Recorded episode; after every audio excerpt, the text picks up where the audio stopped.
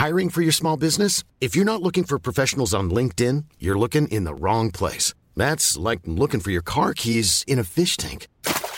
LinkedIn helps you hire professionals you can't find anywhere else, even those who aren't actively searching for a new job but might be open to the perfect role. In a given month, over 70% of LinkedIn users don't even visit other leading job sites. So start looking in the right place. With LinkedIn, you can hire professionals like a professional. Post your free job on linkedin.com slash people today.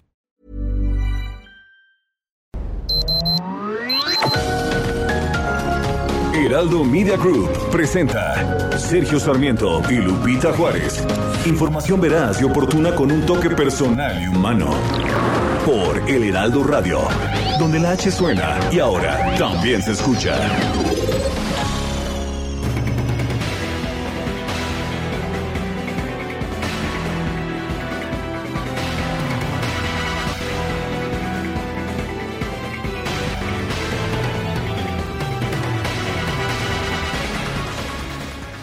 Ayer un juez de control negó por segunda ocasión las órdenes de aprehensión solicitadas por la Fiscalía General de la República en contra de 31 científicos y administradores del Consejo Nacional de Ciencia y Tecnología del CONACIT, a, a quienes acusa de asociación delictuosa y lavado de dinero. Sin embargo, la Fiscalía General de la República dio a conocer ayer por la noche un comunicado en el que señala nuevamente la importancia de meter estas acusaciones y que dice que por tercera ocasión va a solicitar estas órdenes de aprehensión. Ya la Suprema Corte de Justicia en agosto determinó que las transferencias de esta de CONACIT que se realizaron a un llamado foro consultivo foro consultivo científico y tecnológico eran legales. Esto lo determinó la Suprema Corte el 17 de agosto. En dos ocasiones los jueces de control han negado las peticiones, las solicitudes de órdenes de aprehensión en contra de estos 31 científicos por parte de la Fiscalía General de la República y a instancias de una denuncia presentada originalmente por el CONACIT, que sin embargo no era por asociación delictuosa, no era por delincuencia organizada, sino nada más por peculado. Bueno, pues en dos ocasiones los jueces que han visto las pruebas han señalado pues que no se comprueba el ilícito que pretende la Fiscalía General de la República. Ayer en la noche, sin embargo, la Fiscalía señaló que ante la negativa de un juez de distrito a la solicitud de orden de aprehensión a diversos exfuncionarios del Consejo Nacional de Ciencia y Tecnología, pues que va, va a presentar nuevamente, dijo, se va a solicitar la, nuevamente la orden de aprehensión, explicando con toda claridad lo que se considera un hecho delictivo patrimonial imputable a dichas personas, así como las pruebas que lo acreditan, de manera que va a insistir la Fiscalía General de la República a presentar estas acusaciones en contra de científicos. Los acusa de crimen organizado, de asociación delictuosa, porque de esta manera pues no podrían gozar de libertad bajo fianza y estarían encarcelados antes de ser juzgados. Son las 7 de la mañana con 3 minutos, 7 con 3. Hoy es jueves 23 de septiembre de 2021. Yo soy Sergio Sarmiento y quiero darle a usted la más cordial bienvenida a El Heraldo Radio. Lo invito a permanecer con nosotros porque aquí estará bien informado. También puedo decirle que si se queda con nosotros pasará un rato agradable porque si la noticia lo permite, hacemos todo el esfuerzo necesario por darle a usted el lado amable de esta noticia. Guadalupe Juárez, ¿cómo estás? Muy buenos días. Hola, ¿qué tal? Qué gusto saludarte, Sergio. Muy buenos días para ti, buenos días, amigos. Bienvenidos a la información. Pues fíjense que cientos de migrantes, en su mayoría de origen haitiano, llegaron este miércoles a las oficinas de la Comisión Mexicana de Ayuda a Refugiados, que está en eh, la colonia Juárez, aquí en la alcaldía Cautemoc de la Ciudad de México. Pero si les digo que llegaron, a lo mejor se imaginan, pues unos cuantos pero abarrotaron las oficinas. Desde temprano estos ciudadanos acudieron para pedir una ficha que les permite asegurar la atención o conocer el estatus de su solicitud presentada ante este organismo de la Secretaría de Gobernación. Ya nos habían advertido que pues están rebasados, ¿no? Que están rebasados. Un haitiano llegado desde Brasil dijo que espera que las autoridades mexicanas le den un permiso para poder continuar su camino junto a su familia rumbo a la frontera norte y poder cruzar a los Estados Unidos. También algunos de ellos dijeron que pues no tienen dinero y que viven de lo que le van dando las personas durante su trayecto desde Tapachula hasta su arribo aquí a la Ciudad de México. Los haitianos no saben pues que una vez iniciado su trámite de solicitud de asilo no pueden retirarse de la ciudad donde la procesaron porque si no pues pierden la oportunidad. De acuerdo con la estadística la Comar durante 2021 se han resuelto 2616 eh, pues eh, propuestas, casos presentados 1.240 de ellos de forma positiva para la solicitud de refugio. Y bueno, la Comar determinó otorgar fichas para seguir con la atención de las personas durante esta semana, pero te acordarás, se acordarán nuestros amigos que platicamos hace unos días con el titular de la Comar y dijo, no tenemos recursos ni económicos ni humanos, estamos eh, pues eh, rebasados y la verdad de las cosas es que antes viajaban eh, pues sí miles, pero ahora son muchos más los que estamos recibiendo, si recibíamos tres mil, cuatro mil, ahora estamos recibiendo 12 mil y la verdad de las cosas es que no nos damos abasto. Bueno, y en otros temas, el secretario de Relaciones Exteriores, Marcelo Ebrard, anunció que la Comisión Federal para la Protección contra Riesgos Sanitarios, la COFEPRIS, autorizó este miércoles la fase 3 del ensayo clínico de la vacunación contra COVID-19 de Inovio. Esto lo hizo el canciller a, través de un mensaje en Twitter. El canciller manifestó que la candidata vacuna INO 4800 representa nueva tecnología, otra opción para México. Según la aplicación, la dosis de la farmacéutica estadounidense presenta una alta resistencia a temperaturas ambiente y refrigeradas. Se explicó que de ser aprobada por la autoridad regulatoria, el biológico podrá funcionar en una fase primaria o de refuerzo según los resultados obtenidos. Destacó que la vacuna está siendo probada en tres regiones desatendidas por las vacunas COVID-19, en especial América Latina, Asia y África. Interesante, interesante, ¿no, Guadalupe? Que sea el secretario de Relaciones Exteriores que anuncie, el que anuncie pues que la COFEPRIS está considerando esta vacuna. Oye, y los titulares. ¿Dónde anda Marcelo? Y los titulares de la Secretaría de, de Salud y el señor Hugo López Gatel, que se ha encargado pues de todo esto. Eh, estaban ocupados. Estaban ocupados. Bueno, muy, raro, ¿no? Que el canciller Marcelo Ebrard se haya hecho cargo desde un primer momento el tema de las vacunas y además cosas relacionadas con la COFEPRIS, pues muy extraño. Oye, por cierto que Marcelo Ebrard ha escrito en su cuenta de Twitter por iniciar la sesión del Consejo de Seguridad de la ONU sobre cambio climático y su impacto en la seguridad global. Es, eh, eh, se va a dar a conocer en unos momentos más, pues un informe 2021 que muestra la urgencia de acelerar el paso para frenar el calentamiento global y dice, escribe Marcelo Ebrard, México en favor. Así que bueno, pues estaremos también atentos de esto. Son las 7 de la mañana con 7 minutos.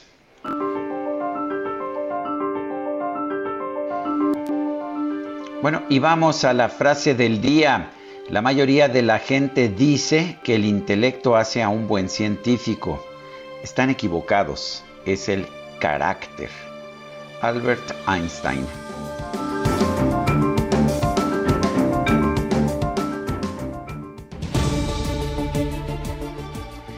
Bueno, y la pregunta, la pregunta del día. Ayer preguntábamos qué debemos hacer con los migrantes haitianos darles visa de trabajo 16.7%, repatriarlos 64.5%, no sé, 18.8%. Recibimos en total 2.922 participaciones. No está tan fácil.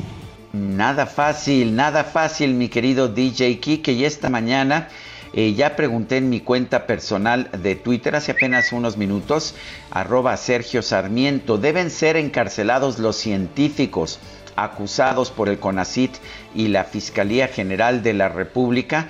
Nos dice que sí, 9.4%, que no, 76.9%, no sabemos. 13.7%. En 10 minutos hemos recibido 389 votos. Ya había mandado primero la pregunta, pero le faltaba una letrita, de manera que la mandé otra vez hace 10 minutos apenas. Vamos a ver qué resultados nos da. Por lo pronto, la mayor parte de la gente dice que no deben ser encarcelados estos científicos. Las destacadas del Heraldo de México. Y ya está lista Itzel González con las destacadas. Adelante Itzel, buen día. Muy buenos días, Lupita, Sergio, queridos destacalovers. Ya es jueves, jueves 23 de septiembre del 2021 a un brinquito del fin de semana y por supuesto que tenemos la información más importante esta mañana en las destacadas del Heraldo de México. En primera plana, un millón abren vacunas para menores de edad. El presidente López Obrador anunció un plan para inocular a los que tengan discapacidad o alguna enfermedad. País, jaloneos entre, entre partidos, diputados se reparten comisiones, Morena y aliados con las importantes, crean una para la reforma electoral. Ciudad de México Metro presentan refuerzo para la línea 12. Jesús Esteba, titular de obras, mostró los modelos de intervención a través del tramo elevado y los avances de la rehabilitación. Estados, clima extremo, Suchiate aniquila paso de migrantes. La creciente del río, provocada por las intensas lluvias, destruyó un camino ilegal de personas y mercancías que burlaban filtros aduanales. Orbe, contaminación, alerta la OMS por mal aire. El organismo anunció nuevos límites para frenar los efectos a la salud. Meta, atletismo, maratón con alta demanda. Se registran para el evento más de 7.000 atletas para el próximo 28 de noviembre en la Ciudad de México. Y finalmente, en mercados, apoyo a la vivienda, Infonavit alista tres proyectos de crédito. El instituto contempla planes para trabajadores que no cotizan actualmente. Sergio Lupita, amigos, hasta aquí las destacadas del Heraldo. Feliz jueves. Gracias, Itzel. Muy buenos días. Son las 7 de la mañana con 11 minutos. Hoy es jueves 23 de septiembre de 2021. Es momento de ir a un resumen de la información más importante. El Tribunal Electoral del Poder Judicial de la Federación declaró la validez de las pasadas elecciones por el gobierno de San Luis Potosí y entregó la constancia de mayoría al abanderado del Partido Verde, Ricardo Gallardo. Y el Tribunal Electoral instruyó al INE abrir una investigación para determinar si la promoción ilegal que realizó un grupo de influencers a favor del Partido Verde impactó en los resultados de los comicios allá en San Luis Potosí. La Sala Superior del Tribunal Electoral también validó la elección por el gobierno de Guerrero, por lo que el próximo 15 de octubre la morenista Evelyn Salgado rendirá protesta como gobernadora constitucional de la entidad. Por otro lado, el Tribunal Electoral ordenó al INE pronunciarse sobre la responsabilidad del gobernador electo de Nuevo León, Samuel García, en la triangulación de recursos que realizó su familia a favor de Movimiento Ciudadano. La segunda sala de la Suprema Corte de Justicia desechó una controversia promovida por el gobierno de la Ciudad de México con la que se mantenía congelada la resolución de una disputa por 580 millones de pesos del presupuesto del Instituto Electoral Capitalino.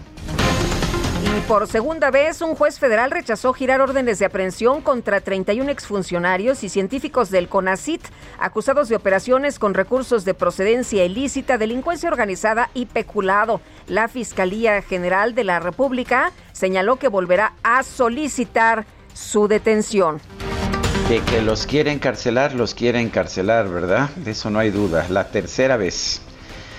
Bueno, la Suprema Corte de Justicia declaró infundados cuatro recursos de reclamación interpuestos por la Consejería Jurídica de la Presidencia para frenar las demandas promovidas por los gobiernos de Michoacán, Tamaulipas, Chihuahua y Coahuila en contra de la extinción de 109 fondos y fideicomisos. El PRI en la Cámara de Diputados advirtió que el proyecto de presupuesto de egresos de la Federación 2022 presenta retos en sectores como educación, salud, economía, seguridad e infraestructura, por lo que exigió no centralizar los recursos y defender el federalismo. El canciller Marcelo Ebrard recibió integrantes de la Comisión de Relaciones Exteriores del Senado para hablar sobre la agenda de política exterior, la cumbre de la CELAC, la relación con Estados Unidos, el TEMEC, la migración y la adquisición de vacunas contra el COVID-19. En un seminario organizado por la Facultad de Derecho de la UNAM, el canciller Marcelo Ebrard aseguró que va a ser muy difícil reducir la violencia en México si Estados Unidos no asume la corresponsabilidad en este problema. Pero es evidente que si no logramos, si no tenemos la posibilidad de que en Estados Unidos se asuma la corresponsabilidad en los índices de violencia en México a través de la disponibilidad de armas, como ya lo referí, pues entonces va a ser muy difícil que logremos reducir la violencia en nuestro país. Por eso es prioritario. Este es un litigio que se ha preparado en los últimos dos años y que está basado en algo novedoso, que por, ya por ahora la Corte ya admitió, y que es una, uh, un litigio en torno a la negligencia de las empresas que producen armamento. Andrés Ramírez Silva, coordinador general de la Comisión Mexicana de Ayuda a Refugiados, la Comar, informó que en lo que va del año nuestro país ha recibido 77.559 solicitudes de asilo, lo que supera la marca histórica en este trámite. Bueno, y el titular del Instituto Nacional de Migración, Francisco Garduño, afirmó que el organismo no va a realizar redadas en Coahuila para detener a migrantes haitianos. Sin embargo, advirtió que México no es un país, no es un país de fronteras abiertas. No, nunca lo ha sido, no hay país en fronteras abiertas. Todos tienen condición migratoria. Válgase el ejemplo que no es similar, pero hasta en el cielo hay control migratorio. ¿Ni por cuestión humanitaria? ¿Cómo? ¿Ni por cuestión humanitaria se pueden abrir las fronteras? No, o sea, hay una condición para poder entrar al país. La vicepresidenta de los Estados Unidos, Kamala Harris, pidió a los funcionarios migratorios de su país que respeten y traten con dignidad a los migrantes que intentan ingresar a su territorio. Una juez federal de los Estados Unidos anuló diversas partes de una ley de inmigración de Florida que prohibía las políticas de santuario y exigía que las autoridades locales colaboren con los agentes federales de migración. El Departamento de Estado de la Unión Americana incrementó de 5 a 15 millones de dólares la recompensa que ofrece por información que ayude a capturar al narcotraficante Ismael El Mayo Zambada. Bueno, y este miércoles el presidente López Obrador encabezó la inauguración de la Feria Aeroespacial México 2021 en el Aeropuerto Internacional de Santa Lucía. El mandatario aseguró que el nuevo TEMEC ayudará a impulsar a este sector en nuestro país. No vamos a dejar de agradecer al gobierno de Canadá, al gobierno amigo de Estados Unidos, por haber aceptado el continuar con este acuerdo, con este tratado, que nos significa la llegada de más inversión extranjera para toda la industria y en este caso para la industria aeroespacial. El presidente López Obrador recibió en Palacio Nacional al nuncio apostólico Franco Coppola, quien le entregó parte de un material histórico que el mandatario le había solicitado al Papa Francisco para incorporarlo a una exposición por los 200 años de la consumación de la independencia. El gobernador de Oaxaca, Alejandro Murat, anunció que las autoridades estatales comenzaron una investigación por el otorgamiento de plazas para el sector salud sin tener cobertura presupuestal. Vamos a hacer primero es eh, investigar quién autorizó plazas sin cobertura presupuestal. Quiero decirles que todas estas plazas se, se autorizaron en los dos últimos sexenios y también participó el gobierno federal porque una parte de las plazas están federalizadas. Entonces, eh, sin duda ya se están este, pues, eh, denunciando este tipo de acciones y a partir de ahí se estará haciendo una evaluación. El gobernador de Guerrero, Héctor Astudillo, anunció que a partir del 4 de octubre su estado volverá al color verde, sí, al color verde del semáforo de riesgo epidemiológico, por lo que las clases presenciales se podrían retomar a partir del 10 de octubre. No sé por qué me da la impresión, Guadalupe, que ya lo del semáforo, pues es lo que se le antoja a cada quien. Pues sí, Sergio, y bueno, las actividades, si tú ves ya en la Ciudad de México, pues ya todo está como pues como si nada, ¿no? Ya prácticamente la actividad eh, pues eh, al, al 90% en todas las áreas y bueno, por una parte muy importante la reactivación económica, pero por otra que no se nos olvide la situación tan grave que tenemos en materia de salud. Y la Secretaría de Salud precisamente informó que este miércoles se registraron 811 muertos por COVID-19 en todo el país. Y además escuche usted el número de contagios, escucha Sergio el número de contagios. No son mil o dos mil, son once mil seiscientos tres contagios nuevos.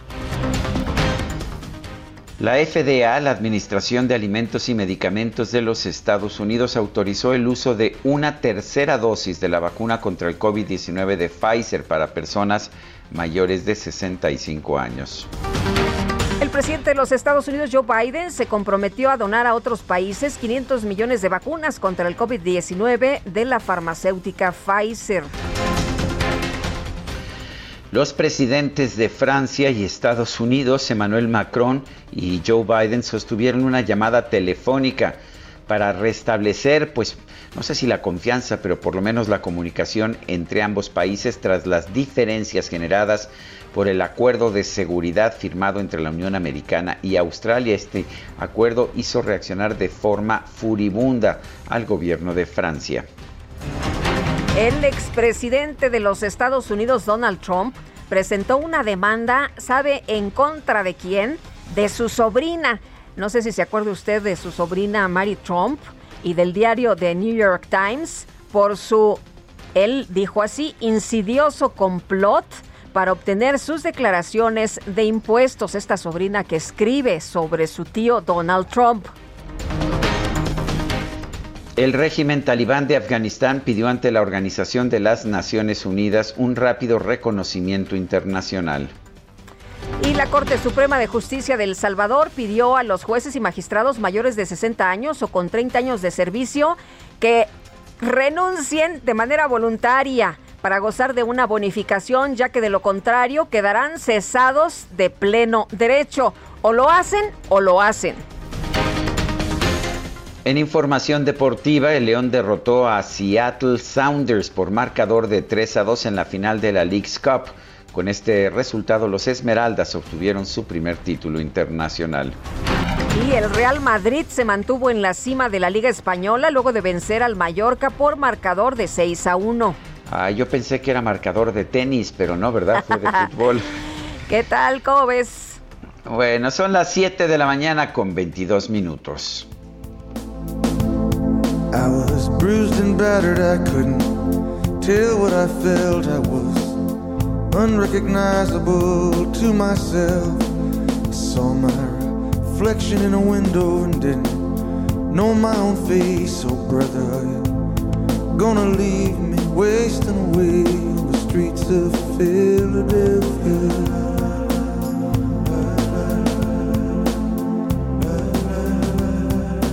Bruce Springsteen es uno de los iconos más notables de la historia del rock. Nació en Nueva, Jersey, en Nueva Jersey, en New Jersey, el 23 de septiembre de 1949. Está cumpliendo 71 años. ¿Y cómo, cómo, dejó, cómo dejó huella ya en los años 70 con, pues, con canciones como esta, Streets of Philadelphia, las calles de Filadelfia?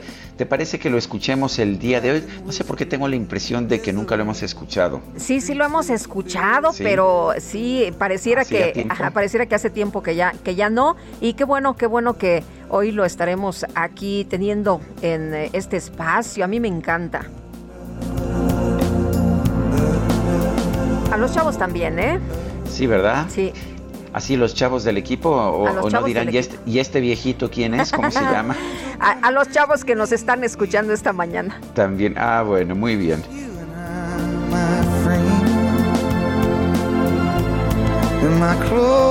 Pues son las, las 7 de la mañana con 24, ya nos preguntaron, ¿y este viejito guapo quién es? Bueno, pues ya saben ustedes, se llama Bruce Springsteen. Vamos a una pausa. Nuestro número de WhatsApp, mándenos mensajes 55 20 10 96 47. Repito, 55 20 10 96 47. Regresamos. Faithless kiss, or will we leave each other alone like this on the streets of Philadelphia?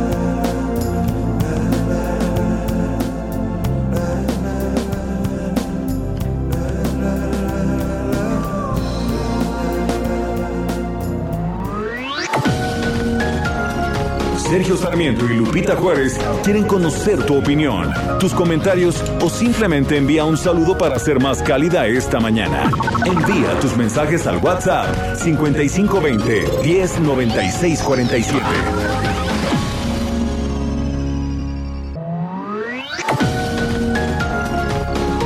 Continuamos con Sergio Sarmiento y Lupita Juárez por El Heraldo Radio.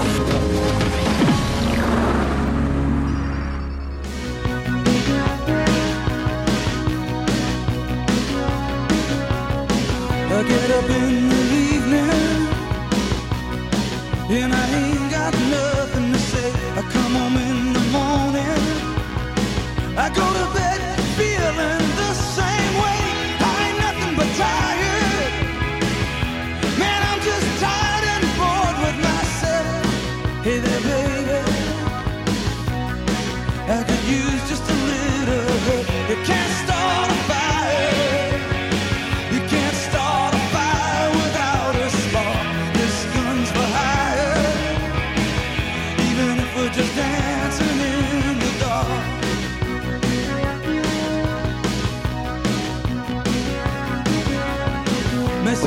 parece, Guadalupe, que bailemos en la, en la oscuridad, Dancing in the Dark? Es lo que nos canta Bruce Springsteen, que está cumpliendo 71 años. Pues me parece muy bien y aquí ya lo estamos haciendo. ¿Ya apagaron la luz? Ya apagamos las luces y todo. ya ves cómo es ese Quique. Ya lo voy conociendo.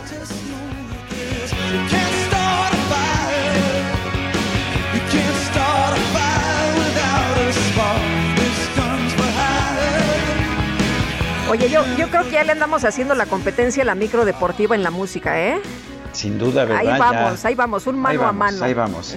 Hay mucha gente que de inmediato, o como tenemos gente rockera que nos escucha, de inmediato me mandan aplausos y felicitaciones. Me parece muy bien. Oye, y tenemos muchos mensajes que de inmediato también esta mañana ya nos están haciendo llegar nuestros amigos. Y dice una persona del auditorio, Jaime Valerio, sobre México en la ONU acerca del cambio climático y su impacto en la seguridad global y el informe del Grupo Intergubernamental sobre Cambio Climático, el canciller acaba de decir que se muestra la urgencia de acelerar el paso para frenar el calentamiento global. Entonces, ¿se debe cancelar dos bocas? Pregunta. Ah, no, porque eso va en contra del dogma oficial.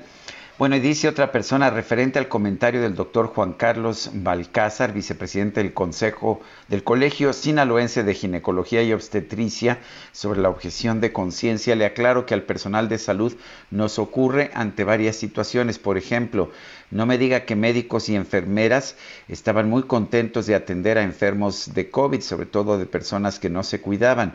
Muchos fallecieron. Yo creo que si el doctor Balcázar tiene objeción de conciencia, es su valor muy personal y sugiero que las unidades médicas establezcan un consultorio con personal conveniente para el ILE, así como existe el consultorio para vacunación o de detección de cáncer de mama y cáncer cérvico uterino. Soy Isa L del Estado de México. Y Amy Shehoa nos dice, digan lo que digan, nos escribe, digan lo que digan, la necesidad de querer encarcelar a 31 científicos es persecución de intelectuales. Está López a dos de emular a Stalin y a Pol Pot. Saludos cariñosos. Bueno, y vámonos con eh, información de Misael Zavala. La Sala Superior del Tribunal Electoral del Poder Judicial de la Federación ratificó el triunfo de la morenista Evelyn Salgado en las elecciones a gobernador de Guerrero. Misael, adelante, muy buenos días. Buenos días, Lupita. Buenos días, Sergio. Efectivamente, como bien lo comentas, Lupita, con una votación unánime, los magistrados batearon prácticamente las denuncias que habían interpuesto los partidos Revolucionario Institucional y también el Partido de la Revolución Democrática, ya que se impusieron eh, estos dos partidos denuncias por tres rubros a la candidatura de Evelyn Salgado Macedonio, otrora candidata al gobierno de Guerrero y ahora gobernadora electa de ese estado. Estas eh, denuncias fueron por una supuesta inelegibilidad de la autora candidata, también la presunta intromisión del presidente Andrés Manuel López Obrador en el proceso electoral a través de sus mañaneras y el uso de propaganda federal para compra de votos. En este sentido, los magistrados indicaron que fueron infundados los agravios, ya que no se advierte un incumplimiento de requisitos de la contendiente, mucho menos eh, los partidos políticos tenían la potestad estatutaria para interponer denuncias de ese tipo sobre la presunta coacción del voto del presidente López Obrador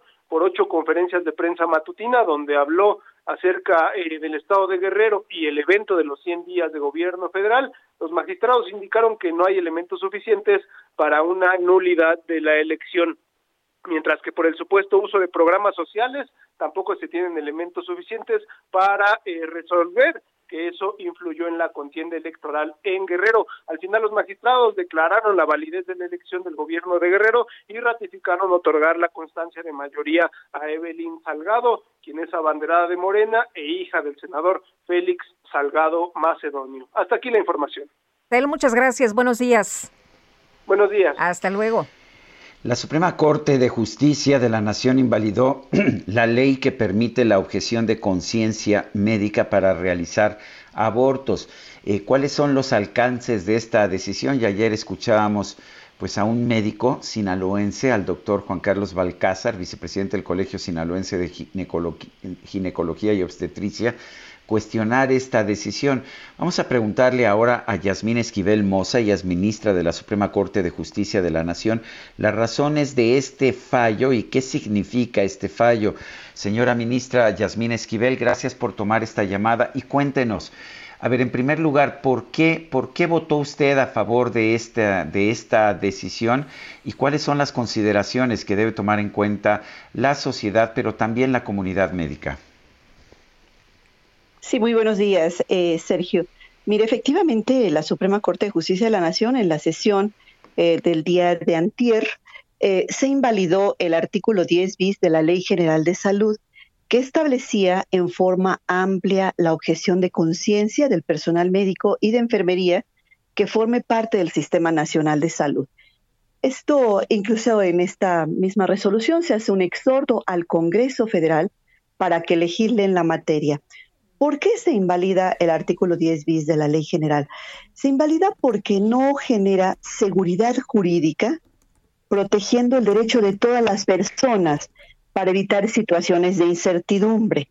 Eh, se pretende que con el derecho de objeción de conciencia que deriva del artículo 24 de la Constitución, no se impida a las personas que acuden al servicio de salud que puedan ser asistidas correctamente, eficazmente, como lo señala la norma. Entonces, ¿qué es lo que sucede? Que con aquello que presente el personal médico objetor de conciencia, se limite a las personas incluso que soliciten la interrupción legal del embarazo u otros mecanismos, otros, otro tipo de, intervenciones, otro tipo de procedimientos eh, en materia de salud. Entonces, con ello eh, se está generando, al tener tan amplio este espectro del artículo 10 bis, de que cualquier personal médico puede eh, presentar la objeción de conciencia, pueda eso impedir el acceso al derecho a la salud. Entonces, ¿qué es lo que se pretende con esto? Que el Congreso de la Unión haga compatible este derecho que tienen los médicos y enfermeras de objeción de conciencia con el derecho que tenemos todos los mexicanos del acceso a la salud. Y por eso mismo se invalida este, este artículo, se le dan lineamientos generales al Congreso de la Unión para que de considerarlo eh, lo, pueda, lo pueda tomar en cuenta para ahora que deba nuevamente legislar sobre este derecho de objeción de conciencia y que sea compatible absolutamente con el derecho a la salud. Eh, ministra, ¿esto significa que ningún médico podrá acogerse a la objeción de conciencia para rechazar la práctica de terminación del embarazo? No, los médicos tienen este derecho que, les otorga el artículo 24 de la Constitución, el derecho de la objeción de conciencia, pero este tiene que tener límites. No puede haber un, eh, no puede ser un derecho a la objeción de conciencia ilimitado. que, de manera arbitraria se pueda, pueda ser utilizado para impedir que las mujeres accedan o las personas eh, que soliciten algún servicio no se les otorgue porque este, este derecho no está eh, perfectamente eh, establecido en la ley y reglamentado en los lineamientos respectivos. Esta ausencia de estos límites a este derecho de objeción de conciencia, no solamente cuando esté en riesgo la vida del paciente, sino el objetor está obligado a prestar los servicios también cuando se trata de servicios, pues de, de otro tipo de servicios, cuando son eh, paliativos, cuidados paliativos, cuando son eh, trasplantes, cuando son transfusiones de sangre, el caso de las vacunas. Todo esto tiene que estar perfectamente eh, establecido, que genere seguridad jurídica tanto para médicos, para enfermeras, como el personal solicitante de servicios de salud y fundamentalmente las mujeres que solicitan la interrupción legal del embarazo. Una pregunta, ministra. Eh, ¿esta, ¿Esta decisión atañe a todos los médicos o solamente a los médicos de las instituciones públicas? esto es para todo lo que es el Sistema Nacional de Salud. Y en el Sistema Nacional de Salud se incluye instituciones públicas e instituciones privadas también. Aquí también lo importante es que en caso de que exista algún médico o enfermera objetor de conciencia, estos eh, médicos o enfermeras puedan orientar también la institución pública o privada donde debe acudir o donde se puede realizar el procedimiento con médicos y personal no objetor de conciencia. Eh, por ejemplo, en el caso de la Ciudad de México, donde se permite la interrupción legal del embarazo hasta la semana número 12, existen clínicas y hospitales, 14, que llevan a cabo estos procedimientos. Entonces está perfectamente establecido, inclusive la disposición de cuáles son, está en Internet, cuáles son los lugares donde puede una mujer acudir a solicitar este servicio. Y evidentemente en estos lugares debe haber personal no objetor de conciencia. Entonces se pretende que haya claridad en establecer estos límites de estos dos derechos, por un lado lo de los médicos y por otro lado el de los solicitantes de los servicios de salud. Eh, ministra, ayer un médico decía que cómo era posible que eh, pues se limitaran sus derechos eh, para objetar alguna situación de esta naturaleza, pero lo que estoy entendiendo es que ustedes lo que están pues anteponiendo es el derecho también de, de, las de las personas a ser atendidas, a, el derecho a la salud, es lo que usted decía, ¿no? Sí, de ninguna manera se está evitando o, impidiendo que los médicos ejerzan este derecho de objeción de conciencia.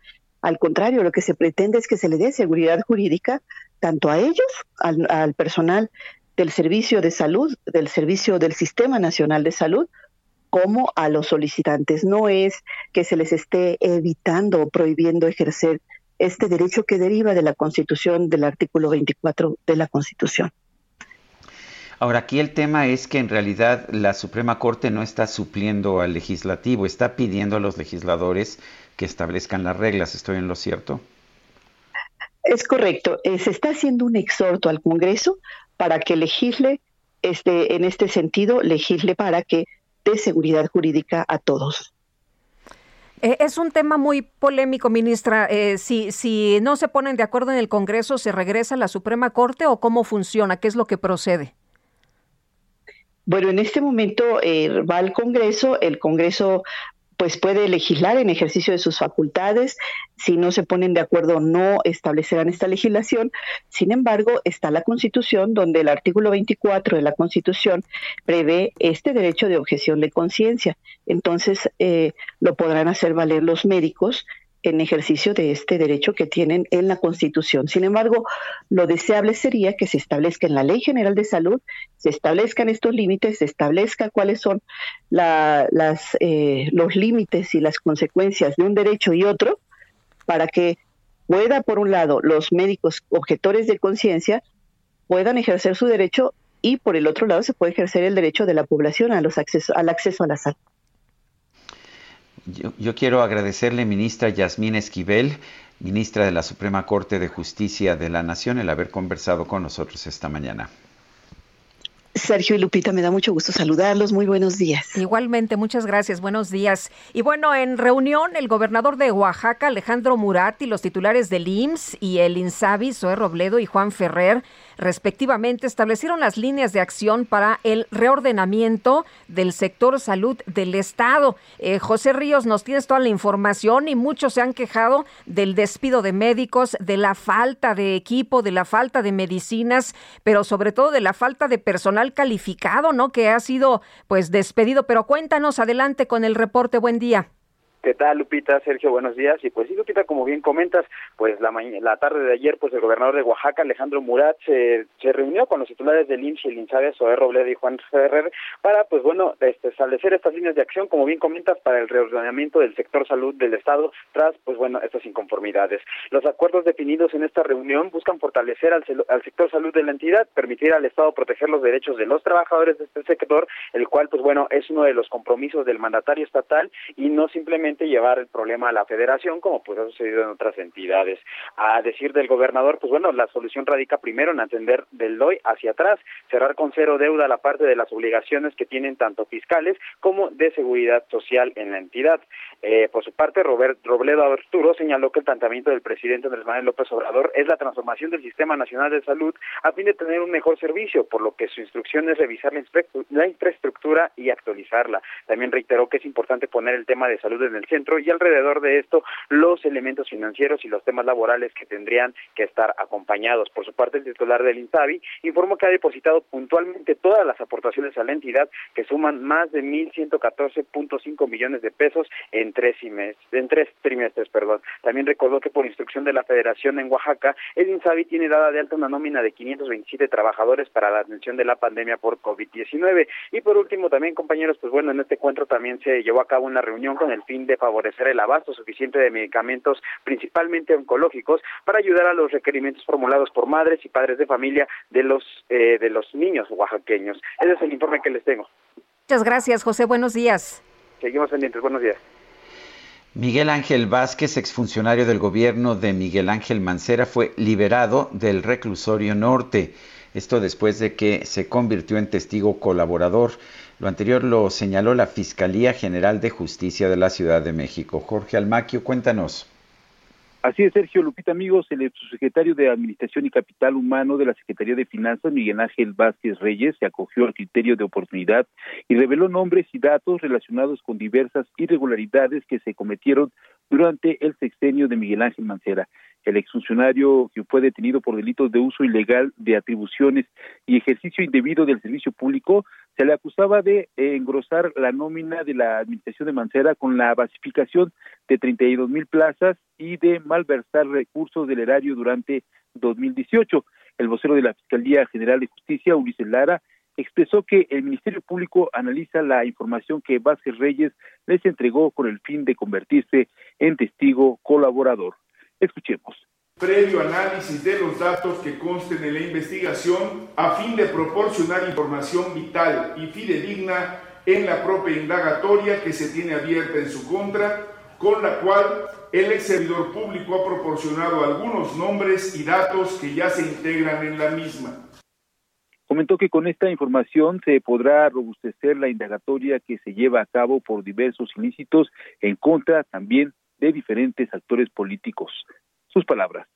Con la finalidad de que el representante social de la Fiscalía de Investigación de delitos cometidos por servidores públicos se allegue de los elementos probatorios necesarios para ampliar y robustecer la investigación a fin de ahondar en la posible comisión de delitos cometidos en agravio del erario público, además de la posible participación de otras personas servidoras públicas, así como actores políticos actuales. Lara López reiteró que la información proporcionada por Miguel Ángel Vázquez permite a la Fiscalía Capitalina integrar la investigación de mayor envergadura que busca conocer busca conocer la verdad hasta llegar a sus últimas consecuencias para sancionar a los responsables de hechos con apariencia de delito cometidos en agravio del patrimonio de la Ciudad de México. El ex servidor público salió del reclusorio preventivo Varonil Norte, donde permaneció interno desde el mes de febrero del 2020 tras ser aprendido por, por agentes de la Policía de Investigación y quedó a disposición del Ministerio Público en prisión preventiva domiciliaria para continuar con estas investigaciones. Sergio Lupita, amigos, el reporte que les tengo. Jorge Almaquio, muchas gracias, fuerte abrazo. Igualmente, buen día, hasta luego. Buenos días, y pues será hoy o mañana cuando se dé a conocer detalles sobre las primeras dosis de la vacuna contra COVID-19 para faltantes de 18 a 29 años en la Ciudad de México. Y Carlos Navarro nos preguntan mucho nuestros amigos del auditorio que cuándo, que, que en dónde, que si ya les toca, si no, si se va a aplicar, si no se va a aplicar, pero cuéntanos, danos detalles. Buenos días, Sergio Lupita. Les saludo con gusto a ustedes al auditorio. Y como bien lo comentabas, Lupita, entre mañana y el viernes se dará información, justamente entre hoy y el viernes se dará información sobre la aplicación de la primera dosis de la vacuna contra COVID a los jóvenes de 18 a 29 años, quienes lamentablemente aún no han recibido el biológico en la Ciudad de México. Así lo dio a conocer la jefa de gobierno, Claudia Sheinbaum, quien explicó que llegó un envío de AstraZeneca de más de dos, dos millones de dosis y podrían ser útiles para este sector. Escuchemos. Sí, el día de mañana ya nos dan la información de cuántas vacunas nos van a dar. Eh, tenemos información de que entre hoy y mañana llega alrededor de 2 millones de AstraZeneca. Eso nos ayudaría a cumplir con los de 30 a 39 que nos faltan. Eh, son alrededor de 140 mil vacunas, algo así. Y para los que faltan de 18 y más, estaríamos dando la información también el día de mañana o el viernes a más tardar. Sí, sí. Actualmente no ha llegado la primera dosis para jóvenes de 18 a 29 años en las alcaldías de Iztapalapa, Álvaro Obregón, Coyoacán y Azcapotzalco. Se estima que en Iztapalapa hay 387 mil jóvenes esperando y de las otras alcaldías en Coyoacán son 124 mil, Álvaro Obregón 142 mil y Azcapotzalco 82 mil, suman alrededor de 700 mil jóvenes que están esperando el biológico. Y hay otro dato que alerta y es que la aplicación de la segunda dosis para las personas de 30 a 39 años de edad en Magdalena Contreras, Espalta y Cuauhtémoc está en el límite, pues tienen como tiempo máximo el próximo 28 de septiembre, que ya sería alrededor del martes de la próxima semana, y no, no se está dando eh, la información. Aún vamos a esperar cuándo informan las autoridades capitalinas, pero sí ya hay y hay cierta desesperación por parte de estos sectores para saber cuándo les estaría tocando tanto la primera dosis como la segunda. Sergio Lupita, la información que les tengo. Pues estaremos muy atentos, mi querido Carlos. Entonces, hoy y mañana se dan a conocer los detalles para estar ahí con la oreja bien parada. Es correcto, así lo planteó la jefa de gobierno Claudia Sheinbaum ayer en su conferencia de prensa. Esperemos que sea así. Bueno, muchas gracias. Hasta luego. Hasta luego, buenos días. Buenos días. Y el gobernador de Guerrero, Héctor Astudillo, anunció que empezarán las clases presenciales en su entidad el próximo 10 de octubre. Dijo que el semáforo epidemiológico se va a hacer verde milagrosamente el próximo lunes 4 de octubre. El gobernador eh, Héctor Astudillo dio el anuncio durante la inauguración de la escuela secundaria José Agustín Ramírez, ubicada en la parte sur de Chilpancingo, tras los trabajos de rehabilitación que se realizaron en el plantel. Pidió a los alumnos y a las autoridades educativas que lo invitaran para ser testigo del retorno a las aulas antes de que concluya su mandato constitucional. Sin embargo, aunque hay una disminución de contagios, es, evidente que eh, la situación no se ha superado. El gobernador pidió a la población no confiarse ni relajar las medidas sanitarias para evitar repuntes en la entidad. Bueno, y tras haber interpuesto un juicio de amparo, 12 jóvenes de entre 12 y 17 años de edad consiguieron que el gobierno de Jalisco les diera una cita para recibir la vacuna contra COVID-19 porque, pues como todos sabemos, el Plan Nacional de Vacunación no contempla todavía pues vacunar a este grupo de edad. Los jóvenes consiguieron el fallo a su favor mediante el juez séptimo del tercer distrito en materia civil y del trabajo del tercer circuito y fueron citados para la mañana del miércoles en el centro de vacunación del auditorio Benito Juárez para recibir sus dosis y bueno, pues se trata de los primeros 12 menores de edad beneficiados por un recurso judicial para conseguir la inoculación, mientras que a nivel nacional eh, cada vez son más los eh, jóvenes, los adolescentes, quienes consiguen por esta vía el acceso al biológico. Y ayer decía el presidente que se va a vacunar a un millón de, niños, ¿no? Eh, pero con alguna situación problemática de salud, con alguna problemática de salud, pero por lo pronto, pues otro grupo de niños está consiguiendo el que sean vacunados por medio de los amparos. Son las 7 de la mañana con 54 minutos. Vamos a una pausa y regresamos.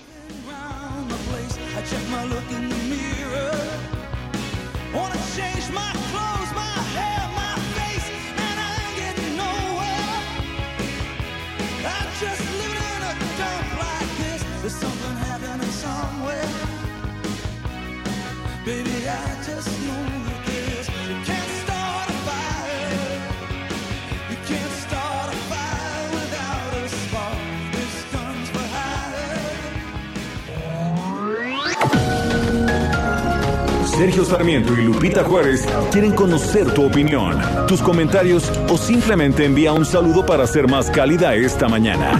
Envía tus mensajes al WhatsApp 5520 109647.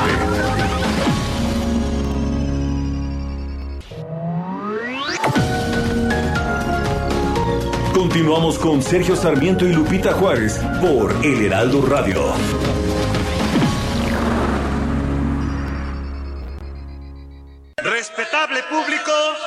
Lucharán dos de tres caídas sin límite de tiempo. Hoy es un buen día para recordar a Rodolfo Guzmán Huerta, mejor conocido como El Santo o el Enmascarado de Plata, quien nació el 23 de septiembre de 1917 en Tulancingo, Hidalgo. Fue uno de los luchadores más famosos de México y del mundo, además de ser uno de los íconos de la cultura mexicana del siglo XX. Como luchador estuvo activo de 1942 a 1982 y nunca fue desenmascarado.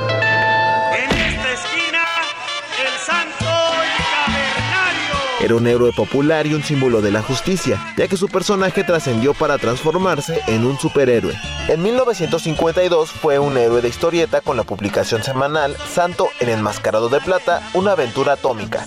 También se convirtió en un referente internacional por su incursión en el cine en 1958, protagonizando 52 filmes como El Santo contra las mujeres vampiro o El Santo contra las momias de Guanajuato.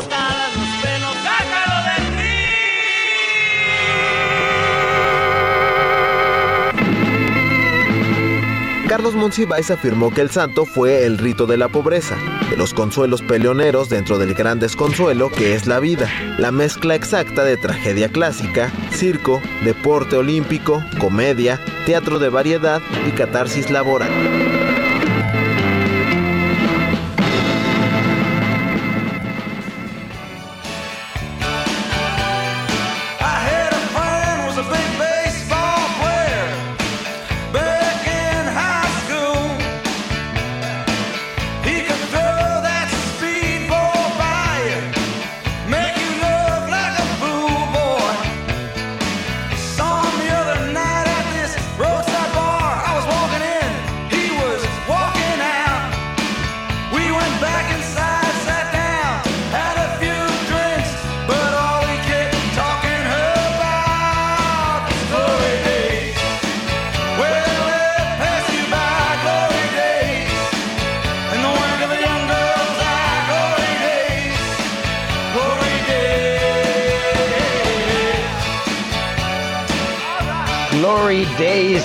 Días de gloria. Seguimos escuchando a Bruce Springsteen el día en que cumple 71 años.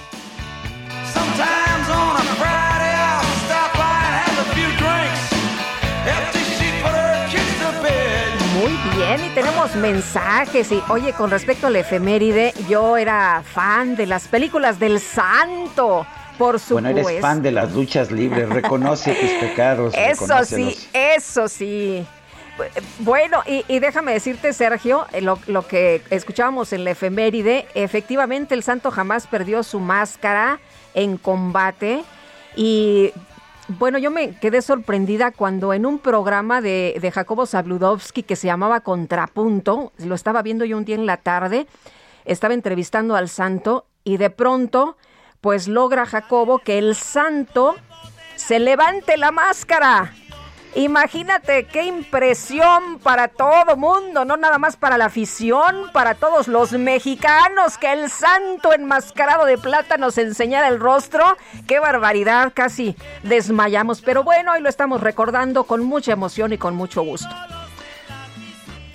Y vámonos a los mensajes, ¿verdad, Quique? Claro, sí. Sí, dice que si no, si no hay tabla, ¿eh? Sí, sí, sí. No, no, no, yo mejor no.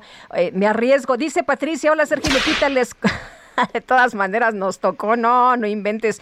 Bueno, les comento que aquí en Tequisquiapan no ha llovido ni martes ni ayer y sigue y si sigue así nos favorecerá mucho. Ojalá. Saludos afectuosos a ustedes y a todo el equipo de trabajo, como siempre, y ya preparándome para escucharlos. Ha llovido tanto que se dio a conocer este este día en la conferencia del presidente López Obrador que el 75% de las presas están al 100%. Tenemos ya mucha agua, ya no tendremos, ya no enfrentaremos problemas de agua por lo pronto.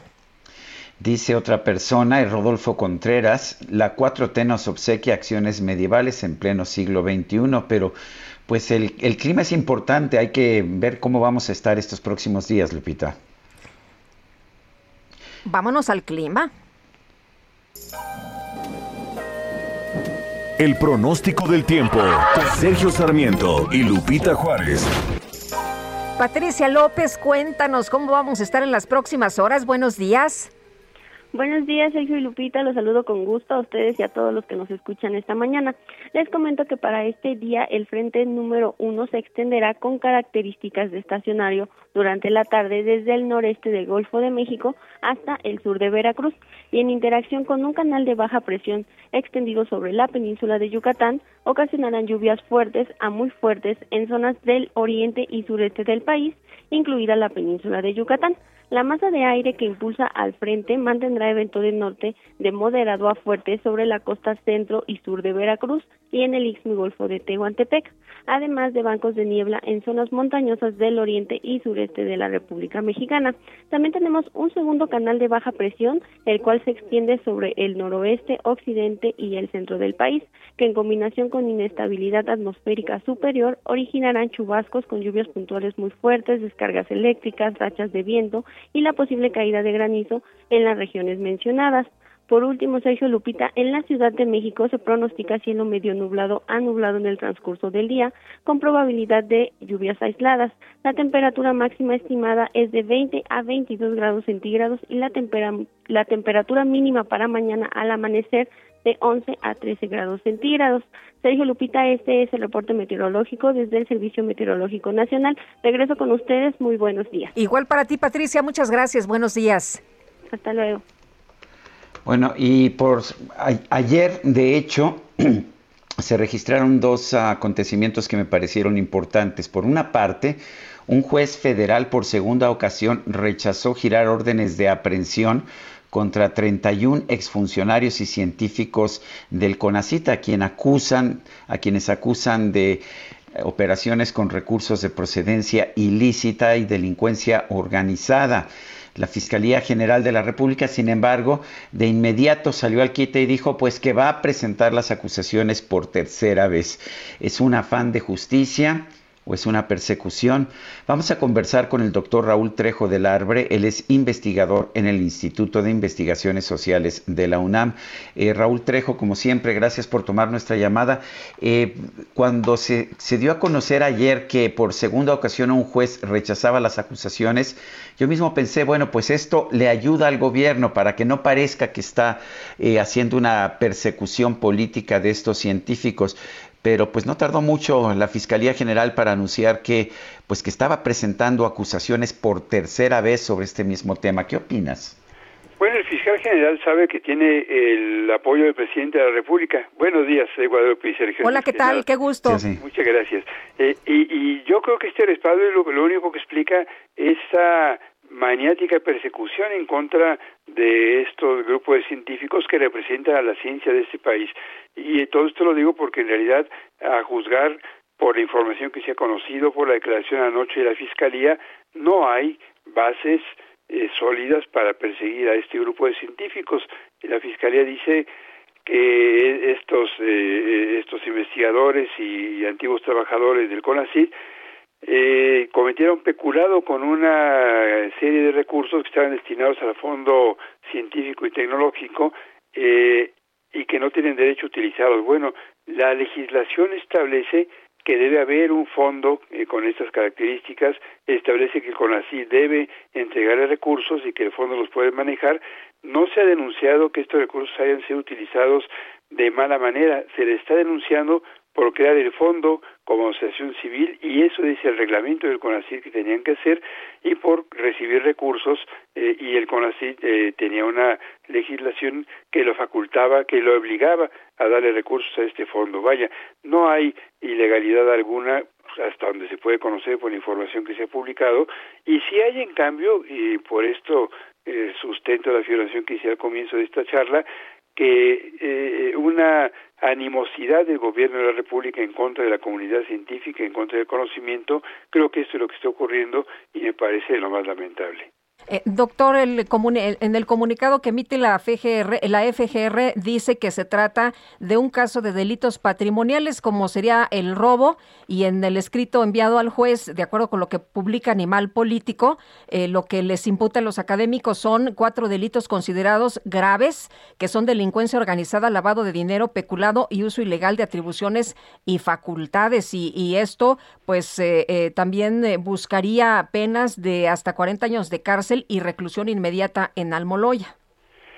Es de lo más escandaloso y de lo más lamentable. Eh, todos sabemos la enorme impunidad con la que transitan por las calles los delincuentes organizados en ese país, sabemos de las eh, exenciones y prerrogativas que se les ha dado al narcotráfico, sabemos de la corrupción del narcotráfico eh, para favorecer victorias de un partido político en las elecciones recientes y en cambio a un grupo de científicos que toda la vida se ha dedicado a sus tareas, se les finca este tipo de cargos, insisto, sin demostración alguna. Eh, no, no, encuentro de qué manera eh, se puede hablar de colusión y delincuencia organizada por el hecho de haber creado una asociación civil que la regla de CONACYT decían que debía existir con esa figura jurídica por el hecho de haber recibido recursos que la ley de ciencia y tecnología decía que el CONACYT debía entregar al Foro Científico y Tecnológico y por el hecho de financiar proyectos científicos que el CONACYT tiene la obligación de respaldar a través del foro. A lo mejor vale la pena explicar esto con más detalle. Eh, desde el año 2002, la ley de ciencia y tecnología dice que debe haber una, un organismo llamado Foro Consultivo Científico y Tecnológico que no dependía del CONACIT, pero que existía en función de esta ley y que estaba integrado por gente, como es claro, de la comunidad científica. ¿Para qué servía este foro? Era un espacio de consulta que tenía CONACIT, era un contrapeso a la dirección del CONACIT que opinaba en las facultados y por la ley en las reuniones del, del Consejo Directivo del mismo CONACIT que organizaba las elecciones para las comisiones dictaminadoras del Sistema Nacional de Investigadores y que a su vez tomaba decisiones sobre la asignación de algunos recursos para la investigación científica. Este foro entonces existe hace prácticamente 20 años. ¿Cómo debe organizarse este foro, esta, esta, esta agrupación de científicos para respaldar al CONACIT establecido por la misma ley? Tiene que organizarse a través de la figura de asociación civil y eso también desde hace 19 años lo decía con todas sus letras el estatuto orgánico del propio CONACYT en su artículo 22. Ahora la Fiscalía dice que era ilegal la existencia de una agrupación privada constituida de esta manera eh, por el Foro Científico y Tecnológico. Bueno, Aquí hay una ignorancia inicial de los eh, abogados de la Fiscalía. Una asociación civil no es necesariamente una asociación privada, es una figura jurídica diferente, pero si existía así, era porque así lo decían las reglas de... no se armó, no se armó de manera irregular. De ninguna forma. Eh, y si se hubiera armado de manera irregular, pues tendría que haber eh, eh, acciones legales desde hace 20 años. Se le está acusando a este grupo de científicos por decisiones que se tomaron hace dos décadas, se les está acusando por ejercicio de recursos en el sexenio pasado, que son recursos que tuvieron que haber sido auditados por la Contraloría Federal, por el propio CONACYT, se les está acusando porque se dedicaron a su trabajo. De ese, esto es lo que en la forma tiene la, la acusación de la Fiscalía, pero la verdad es que se les está acusando, yo no encuentro otra explicación, como resultado de una represalia por una parte del gobierno federal que tiene una animosidad preestablecida en contra de los científicos y vale la pena también aquí recordar que el fiscal, el, doctor Gersmanero, que está a cargo, de la Fiscalía General de la República, ha sido muy cuestionado porque hace unos cuantos meses recibió el nivel más alto en el Sistema Nacional de Investigadores y esta, eh, esta asignación, esta distinción que él recibió, le había sido negada durante por lo menos 10 años por el CONACIT, porque de acuerdo con las comisiones dictaminadores que evaluaron una y otra y otra vez su caso, él no tenía los méritos suficientes para entrar al Sistema Nacional de Investigadores. De pronto, el CONACIT crea una comisión que de pronto lo aprueba con argumentos, eh, se podría entrar a su discusión puntual, muy, muy debatibles. Eh, el fiscal Hertz, en este caso, incluso es juez y parte, porque él fue muy cuestionado en la comunidad científica por esa distinción que recibió según la evaluación que había recibido antes sin méritos suficientes y ahora está contribuyendo con la administración del CONACIT a la cual eh, la cual le dio a él esa distinción a perseguir este grupo de científicos que han sido cuestionados por la actual dirección del CONACIT que no quiere el contrapeso que había significado para sus decisiones el Foro eh, Consultivo Científico y Tecnológico. Pues Raúl Trejo del Arbre, investigador del Instituto de Investigaciones Sociales de la UNAM, gracias por tomar nuestra llamada. Con mucho gusto, muy buenos días. Gracias, buenos días. Enrique Graue, el rector de la UNAM, aseguró que pues eh, es un despropósito la solicitud de la Fiscalía para detener a científicos y académicos. Y Gerardo Suárez, nos tienes los detalles adelante. Muy buenos días, Sergio y Lupita. Los académicos de distintas universidades han cerrado filas en, en pro de los científicos que están siendo eh, buscados por la Fiscalía General de la República y en ese sentido el rector de la UNAM, Enrique Graue, aseguró que es inconcebible y un despropósito la petición de la Fiscalía General de la República para detener a este grupo de 31 científicos que formaron parte del Foro Consultivo Científico y Tecnológico del CONACIT durante un evento sobre la presentación del timbre postal alusivo a los 100 años de la creación del escudo de la Universidad Nacional, el doctor Graue aprovechó ese escenario para pronunciarse sobre la investigación contra estos académicos. Escuchemos lo que comentó el rector de la UNAM. Creo que es inevitable, antes de iniciar lo relativo a este evento, y ante la precreciente preocupación y desasosiego que ha surgido entre integrantes de la comunidad académica nacional por este despropósito, por esta acusación inconcebible de asociación delictuosa que debemos manifestarnos. El rector Enrique Graue dijo que la UNAM confía en la correcta y proporcionada aplicación de la justicia, en la división de poderes, su autonomía y en el respeto a la defensa de los posibles involucrados. El 24 de agosto pasado, la Fiscalía General de la República solicitó a un juez girar órdenes de aprehensión contra 31 científicos y exfuncionarios del Foro Consultivo del CONACID, el Consejo Nacional de Ciencia y Tecnología, por los presuntos delitos de delincuencia organizada, lavado de dinero, uso ilícito de atribuciones y peculado. Estas acusaciones están relacionadas por el manejo de recursos entregados por el CONACID, por el propio CONACID al foro en el sexenio pasado y que la actual administración del Consejo, encabezado por María Elena Álvarez Builla, denunció por presuntas irregularidades. Esta es la información que les tengo. Gerardo, muchas gracias. Buenos días. Buenos días, hasta luego. Autoridades del municipio de Acuña, en Coahuila, han anunciado que hay una crisis migratoria entre la frontera coahuilense y la, la, frontera tejana en la zona de, del río en los Estados Unidos. Carlos Flores es director de Protección Civil de Acuña, está en la línea telefónica. Señor director, gracias por tomar nuestra llamada y cuéntenos cuál es la situación con esta, pues con este número de migrantes que, que se han agolpado en esa zona de nuestro país. Buenos días este, a sus órdenes. Efectivamente, pues hubo unos días, ¿verdad?, donde gran cantidad de migrantes estuvieron eh, internados en, lo que es Estados Unidos, abajo del puente internacional. Ya de aquel lado tomaron alguna decisión y han evacuado a esas personas de ahí, las han llevado a, a otros lugares para ver sus posibilidades de asilo y si no aplican por lo que se ha visto en en los medios de comunicación han sido retornados a, Haití algunos de ellos. En el caso de Acuña en particular, eh, eh, se quedaron en el Parque Braulio Fernández, armaron un campamento estos migrantes, eh, aproximadamente alrededor de mil personas. Y el Instituto Nacional de Migración en, en estos momentos lleva un operativo donde están revisando la documentación de ellos y quienes estén de manera irregular en el país eh, serán procesados de alguna manera, ¿verdad? Eh, muy probablemente llevados a alguna otra ciudad y tal vez repatriados a, su país o, o regularizarlo en todo caso si se les va a dar alguna residencia permanente en México. Eh, Carlos, ¿de, qué manera está apoyando Protección Civil a estas personas? Eh, nos dice usted que de plano, pues ya hay una crisis migratoria entre la frontera de Coahuila, de Del Río, allá en, en Texas, y, y de cuántas personas estamos hablando y qué apoyos están brindando.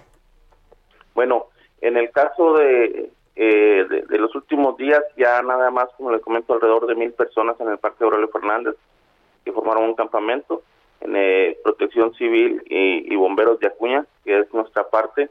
Hemos estado apoyando ahí con algunos servicios de curaciones en algunas de estas personas que traen algunos piquetes, que traen algunas raspaduras, etcétera.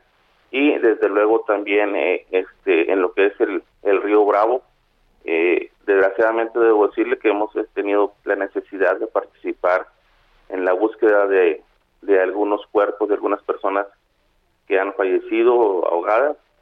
Eh, el día de, de, ayer en la tarde se rescata el cuerpo de un migrante que no sabemos por su estado de descomposición cuál puede ser su probable nacionalidad.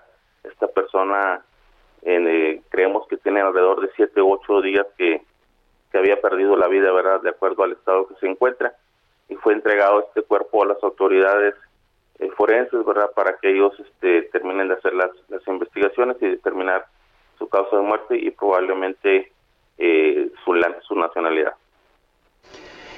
Eh, ¿Cuántos, cuántos, uh, cuántos personas, cuántos migrantes se, se han concentrado en esa zona? ¿Hay alguna idea?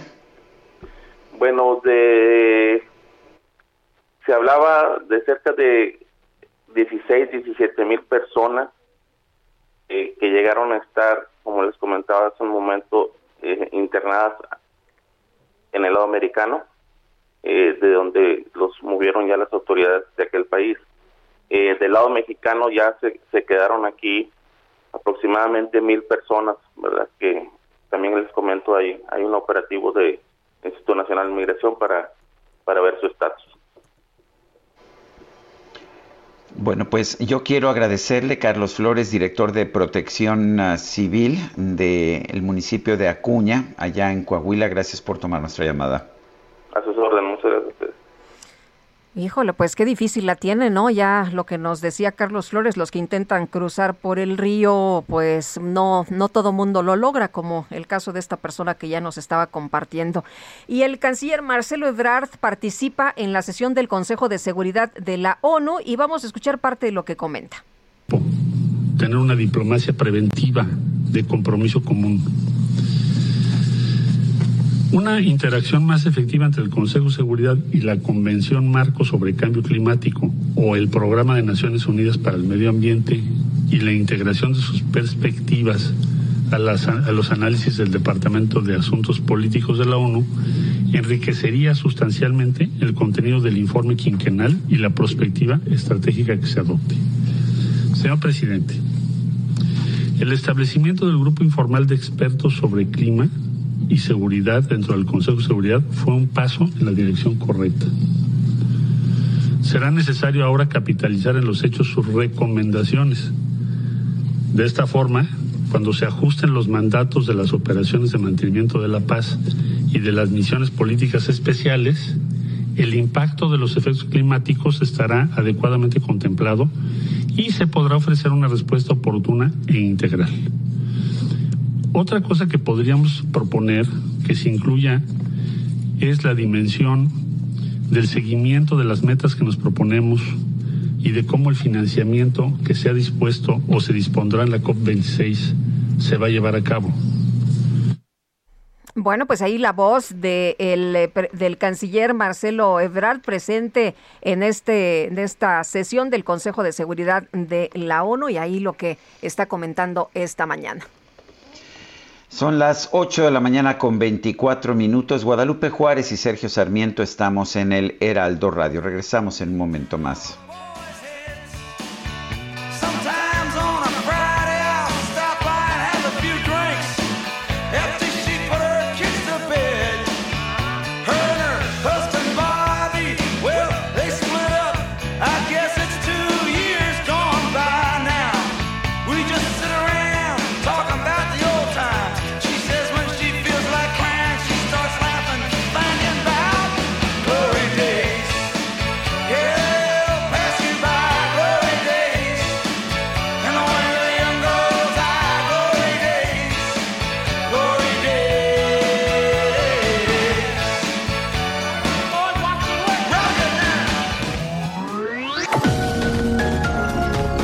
Sarmiento y Lupita Juárez quieren conocer tu opinión, tus comentarios o simplemente envía un saludo para ser más cálida esta mañana. Envía tus mensajes al WhatsApp 5520 109647.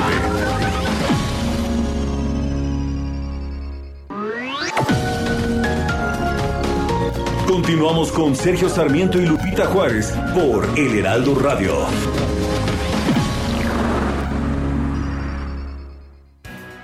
Jaque Mate con Sergio Sarmiento.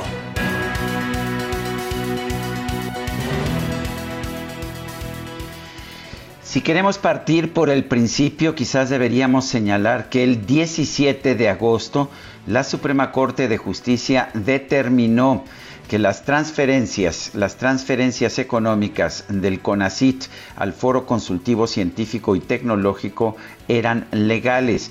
Esto debería haber terminado toda la controversia y todo el malestar por parte del actual gobierno ante los científicos y funcionarios que trabajaron en este foro consultivo científico y tecnológico y que aprobaron las transferencias. La propia Suprema Corte de Justicia dice que son legales. El problema es que en nuestro país parece que la ley pues ya no se respeta. Lo que estamos viendo por parte de la Fiscalía General de la República es una verdadera persecución en contra de un grupo de científicos y exfuncionarios que lo único que hicieron fue trabajar trabajar conforme a las reglas que estaban establecidas.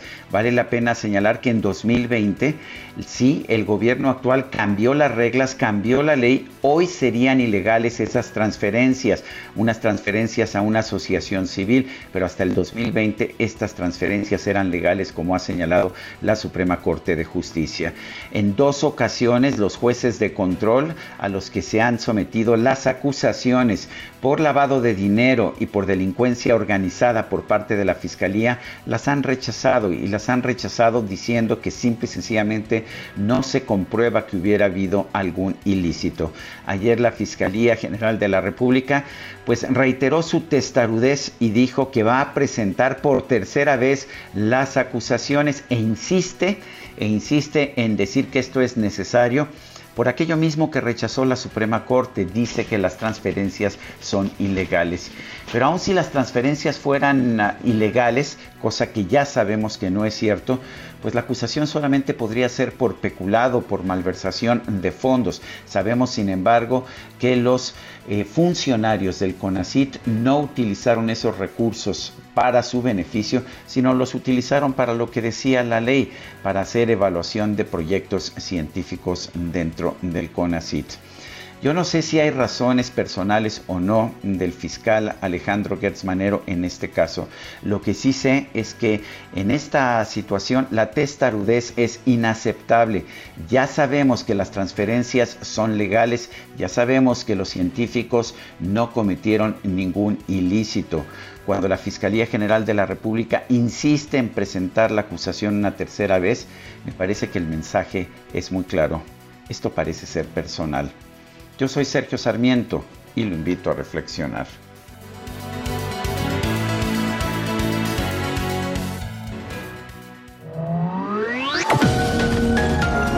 Para Sergio Sarmiento tu opinión es importante.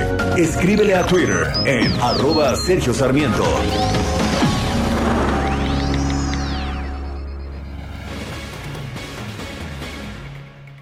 Seguimos con la información y Carlos Navarro nos reporta esta mañana el gobierno de la Ciudad de México en coordinación con el Instituto Nacional de Migración analizará la situación de los migrantes haitianos, esta crisis que ya tenemos en el país. Carlos, cuéntanos.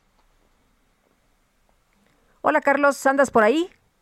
Algo pasó con la comunicación. Vamos a tratar de restablecer el contacto en unos momentos más para atender pues más información sobre esto ya se va a implicar el gobierno de la Ciudad de México y también del Instituto Nacional de Migración. Los eh, haitianos se han desplazado por territorio nacional y bueno, pues siguen buscando, siguen buscando el aval para poderse eh, transportar de manera segura en eh, territorio nacional para que les den información de su estatus y bueno, pues muchos de ellos lo que quieren nada más es pasar y pues eh, saltar a los Estados Unidos. A los Estados Unidos. no se quieren quedar aquí. No, y las autoridades de Estados Unidos no los quieren. Hemos visto estas terribles escenas de cómo son cazados incluso en caballos allá en Texas. Eh, pero por otra parte, el presidente Joe Biden de los Estados Unidos no tiene muchas opciones. Él sabe que si deja entrar a miles de migrantes haitianos en estos van momentos. Van a llegar más, ¿no? Pues sí, van a llegar más y además esto pues va a tener consecuencias negativas muy importantes en su popularidad. Claro. Y bueno, pues uh, de por sí ganó las elecciones, pero tiene una mayoría en el Congreso muy pequeña y pues pronto va a haber elecciones nuevamente en, en el 2022 y no quiere complicarse más la vida. Así es. Y Carlos, uh -huh, Carlos Navarro ya está listo, vámonos con él, si te parece bien. El gobierno de la Ciudad de México y el Instituto Nacional de Migración se coordinan para analizar la situación de los haitianos migrantes que ya cruzan por la Ciudad de México. La jefa de gobierno, Claudia Sheinbaum, informó que se van a reunir con el instituto para analizar la política que se va a implementar en la capital y en el país. Escuchemos. Sí, justo estamos en coordinación con el Instituto Nacional de Migración. Tenemos una reunión más tarde y ya podemos darles la información. ¿Se, se pensará abrir un, un, centro como...? Vamos a ver cuál es la política nacional, cómo está planteada y ya nuestra idea es coordinarnos con el Instituto Nacional de Migración. Recordemos que esta administración ya apoyó a las caravanas migrantes. Fue a inicios de 2019 cuando se instaló un albergue temporal en la ciudad deportiva en la Magdalena Michuca y se atendió a las primeras caravanas migrantes que llegaban a la Ciudad de México y posteriormente se trasladaban a, esta, a la frontera con Estados Unidos. Ya hay un antecedente, vamos a ver si en esta ocasión vuelven a apoyar o cuál va a ser la política en este caso. Sergio Lupita, la información que les tengo. Carlos, muchas gracias, muy buenos días. Hasta luego, buenos días. Hasta luego. 8 con 36, vamos con el Químico Guerra. El Químico Guerra con Sergio Sarmiento y Lupita Juárez. Adelante, Químico Guerra, buenos días. Buenos días, Sergio. Bueno, pues ya se inició el tercer día de esta septuagésima sexta, la 76 Asamblea General de Naciones Unidas, y pues lo vimos así como de lejos y luego no sabemos más que eh, lo que dijo, el, dijeron los personajes, pero no vemos el panorama completo, sobre todo de qué se trata, cuál es la estrategia.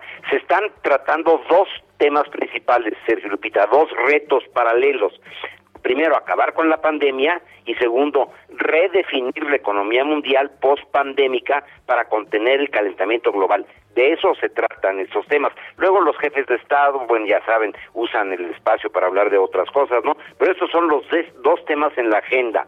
El acabar con la pandemia y el redefinir la economía mundial para evitar el calentamiento global.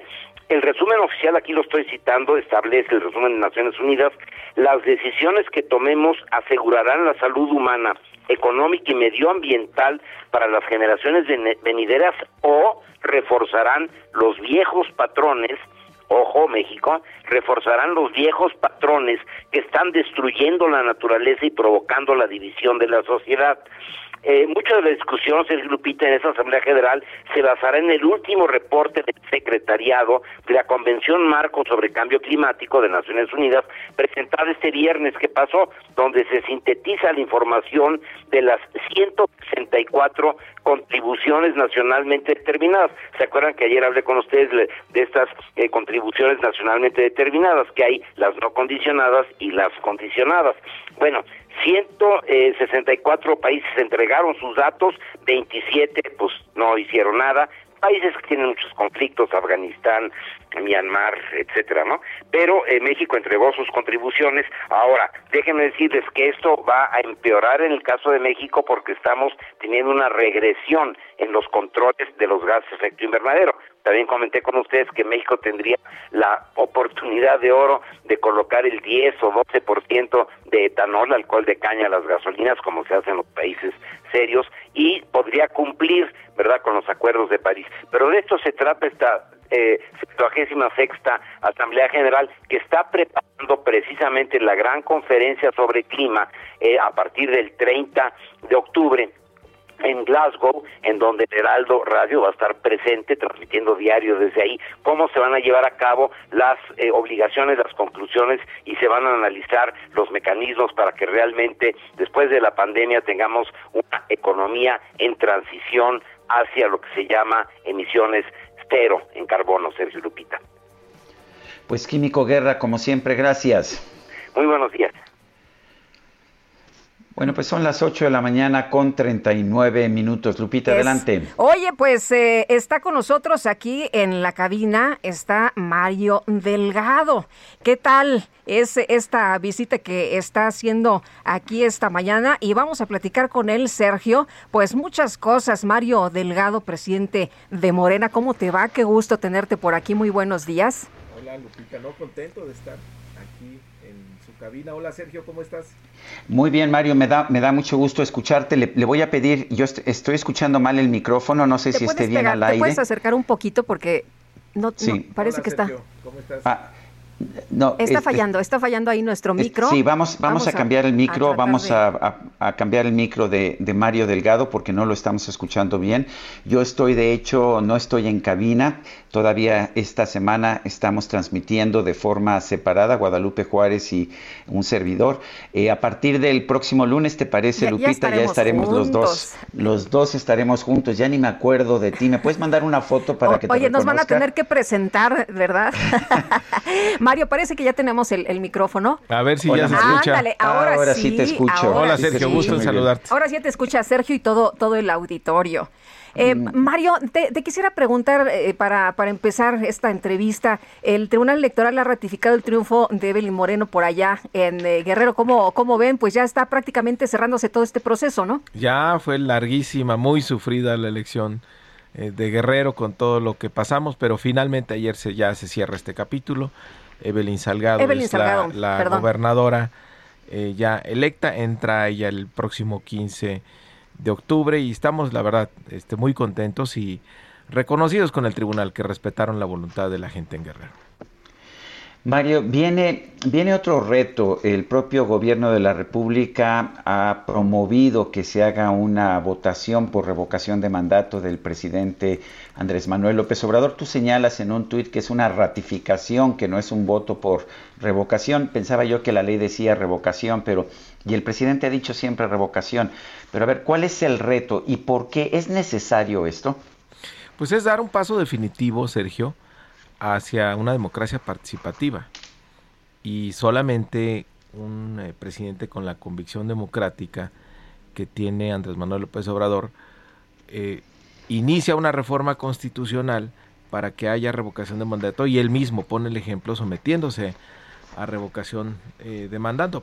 Para nosotros, pues es evidentemente una batalla política donde tenemos la responsabilidad y la obligación de organizarnos como partido político para lograr una movilización suficiente que ganemos esta, este ejercicio eh, democrático y dejar el antecedente hacia el futuro. Sergio, es lo más valioso, lo más importante. Mira, ahora el presidente ya perdió su fuero, ¿no? ya puede ser juzgado como cualquier otro ciudadano por los delitos que pudiera cometer. Ya no tiene la facultad de esa que eh, podía condonar impuestos, que generó tanta eh, corrupción, esta simbiosis entre el poder político y el poder económico. Y ahora con la revocación de mandatos, eh, los presidentes tendrán necesariamente que estar cerca de la gente, cerca del pueblo. Entonces cambia por completo pues la piedra angular del sistema político mexicano que era el presidente intocable, el presidente todopoderoso, el presidente imperial. ¿no? Ahora ya es un servidor público eh, sin privilegios, sin exceso, eh, responsable ante la ley por los delitos que pudiera eh, cometer y con la necesidad de tener siempre el apoyo popular, lo cual cambia por completo la figura presidencial. Eh, Mario, eh, no va a ser eh, muy difícil estar atendiendo, pues a lo mejor dos canchas, porque se viene la elección en seis estados de la República, ¿no? no se van a, distraer por el tema de la revocación. No, vamos a estar entretenidos porque, mira, la revocación tiene que ser aproximadamente la última semana de marzo y justo el proceso electoral arranca en los primeros días de abril. Entonces vamos a pasar de un tema a otro eh, muy rápido. Nos estamos preparando ya, Lupita, qué bueno que lo mencionas, porque estamos iniciando ya el proceso de reorganización más importante en nuestro partido después de la elección del 18. Después del 18, por ahí el partido no, no supo qué hacer. Ahí hubo mucho conflicto interno, mucho jaloneo. Entramos al proceso electoral del 21, ya eh, tu servidor ya estaba iniciado este proceso y lo logramos sacar adelante. Pero ya es tiempo de que nos reorganicemos para llevar al máximo el potencial de movilización que tenemos, que es muy grande, y ganar la ratificación, después irnos a las elecciones eh, de junio y también tener buenos resultados. Yo creo que podemos llegar al 2024 con 24 entidades gobernadas por Morena. Eh, déjame ir a, otro, a otros temas, ah, eh, Mario. El, eh, hay una gran discusión en torno a, si se debe abrir eh, el, padrón de, Morena a nuevos militantes. Hay quien dice que esto no es correcto. Eh, hay grupos que, pues, que de alguna forma piensan que representan el, verdadero Morena y que, no quieren que lleguen gente que esté buscando nada más puestos políticos. ¿qué, qué vas a hacer en cuanto a la apertura o no a nuevos militantes del partido? Se va a abrir la, afiliación, eh, Sergio. Esta se cerró desde el 2017 y es una contradicción que eh, pues tengamos la casa cerrada, pero es así, en las elecciones queremos que todos voten por nosotros. O vamos a ir a un ejercicio de ratificación donde pues necesitamos el apoyo masivo, popular, para que este proyecto eh, salga adelante. Por eso hemos convocado una alianza popular que significa salir a buscar a todos los simpatizantes de nuestro movimiento e invitarlos a participar de manera activa si nuestro gran objetivo es el cambio de, mentalidad del pueblo de México, que se genere una conciencia crítica, esa la logras con el activismo permanente. Entonces vamos a invitar a la gente que participe. Los que se quieran afiliar, que bueno. Y los que no, bueno, de todos modos los vamos a organizar en comités. Siempre dijo el hoy presidente de la República, Sergio, que Morena era un instrumento de lucha del pueblo de México. Es decir, Morena no le pertenece a nadie, a ningún grupo, a ninguna persona. Morena le pertenece al pueblo de México. Lo que sí, y ahí coincido, es que pues sí llega gente que pues por el oportunismo político buscando cargos y ahí hay que diferenciar y no dejarlos pasar porque aquí se está por un por un proyecto, es decir, un partido mientras más abierto es como el nuestro, más apegado debe ser a sus principios. Eh, Mario, hubo reclamos eh, eh, por la designación de candidatos en las pasadas elecciones. ¿Cómo va a ser la, elección precisamente para que no haya inconformidades? No recordamos que llegabas a algunas plazas de algunas ciudades y bueno, pues te, reclamaban y te decían, oye, no, no, no queríamos a este personaje. mira, es, es normal, siempre es, son muchos los aspirantes y solamente uno el que puede ser candidato o candidata. Tuvimos 120 mil aspirantes registrados a los distintos cargos. 120 mil, imagínate. Pues y no se puede quedar bien con todo el mundo, ¿no? Pues no se puede quedar bien con todo el mundo. Y no todos entienden pues que no es el cargo lo que nos está moviendo, ¿no? Sino que lo que nos debe mover es el proyecto que siga adelante esta transformación que estamos viviendo. Ahora, eh, están muy claras en los estatutos cómo definimos los candidatos, que es a través de las encuestas o a través... O sea, no es porque a ti te guste el candidato. Cuando haya consenso. No, y además, siempre, no, Mario Delgado, esto, no, tenemos órganos eh, siempre eh, colegiados para tomar las decisiones. Tenemos una comisión de elecciones, tenemos una comisión de encuestas, tenemos un comité ejecutivo nacional, que es donde se toman las decisiones. Y, y ya, bueno, darle transparencia. Ahora, Vamos a tener encuestas en noviembre para definir a los candidatos a las gobernaturas en el 2022. Y no va a ser por tómbola ni nada de eso. No, no, son encuestas, los mejor posiciones. A ver, ¿por qué nos fue tan bien, Lupita, en junio pasado? ¿Por qué ganamos 11 de 15? Ahí dije el presidente, bateamos arriba de, de 300 porque lo elegimos con encuestas, encuestas donde miden la percepción que tiene la gente sobre la honestidad, sobre la cercanía, conocimiento. ¿Y qué pasó en la Ciudad de eh, México? Credibilidad. Entonces, por eso nos fue muy bien. ¿Y en la Ciudad de México? Bueno, la Ciudad de México es un fenómeno que no, es, no esperábamos, eh, eh, la verdad. Y bueno, pues hemos estudiado mucho qué pasó y estamos actuando ya en consecuencia. Ayer, por ejemplo, ya nombramos a un nuevo dirigente en la ciudad que se va a encargar de hacer el trabajo territorial, estar con la gente, bajar y organizar al pueblo, que es donde está nuestra fuerza.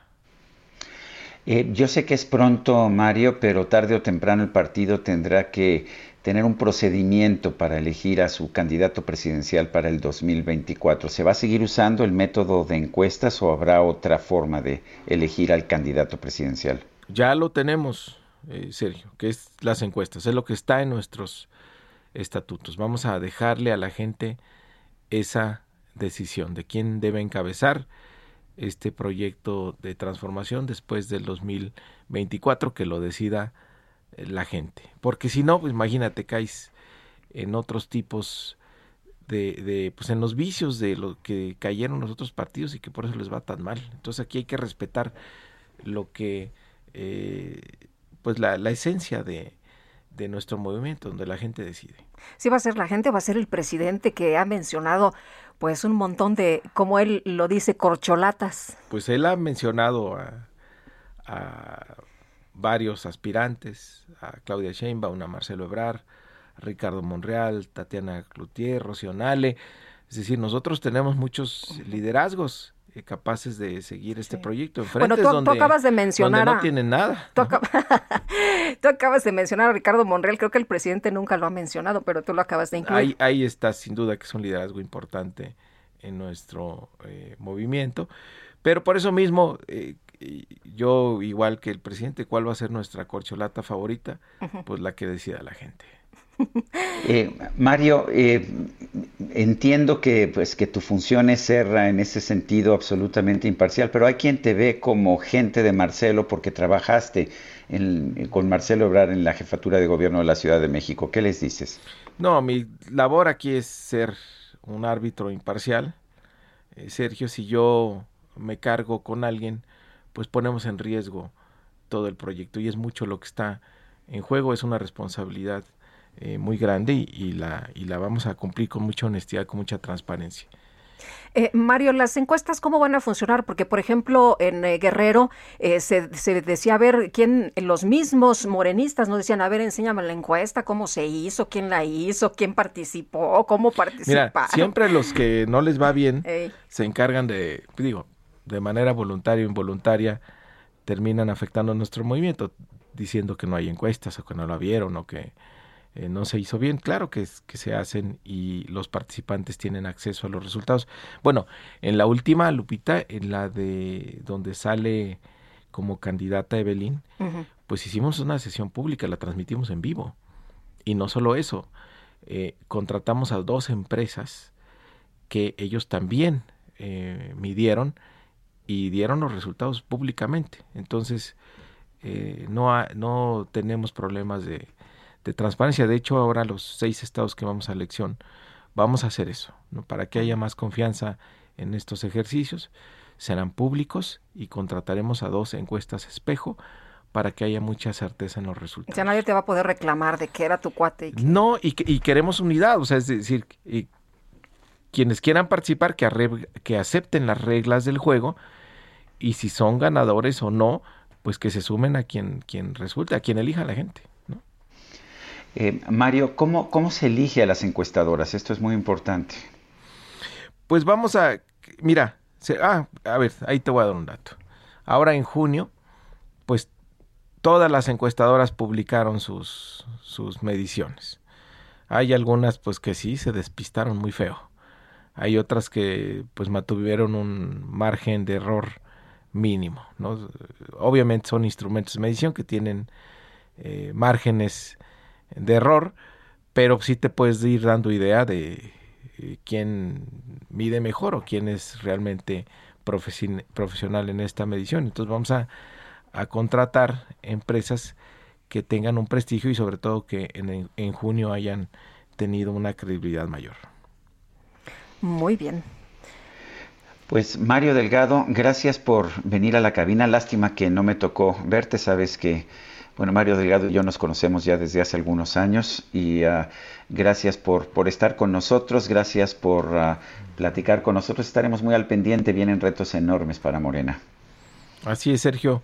Muchas gracias, gusto en saludarte y también a Lupita y gracias por invitarme aquí a su cabina. Pues bienvenido siempre, Mario, muchas gracias y ahí estaremos muy, muy pendientes de todo lo que va a, a presentarse, ¿no?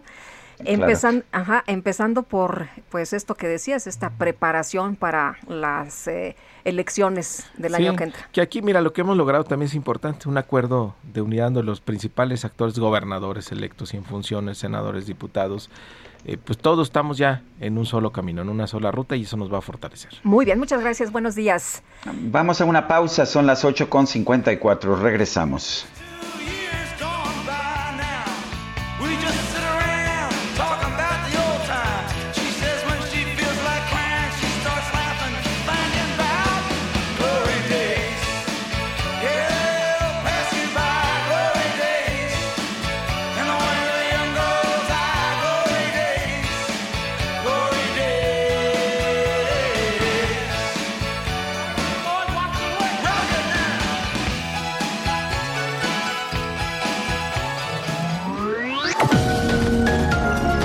Sergio Sarmiento y Lupita Juárez quieren conocer tu opinión, tus comentarios o simplemente envía un saludo para ser más cálida esta mañana. Envía tus mensajes al WhatsApp 5520 109647.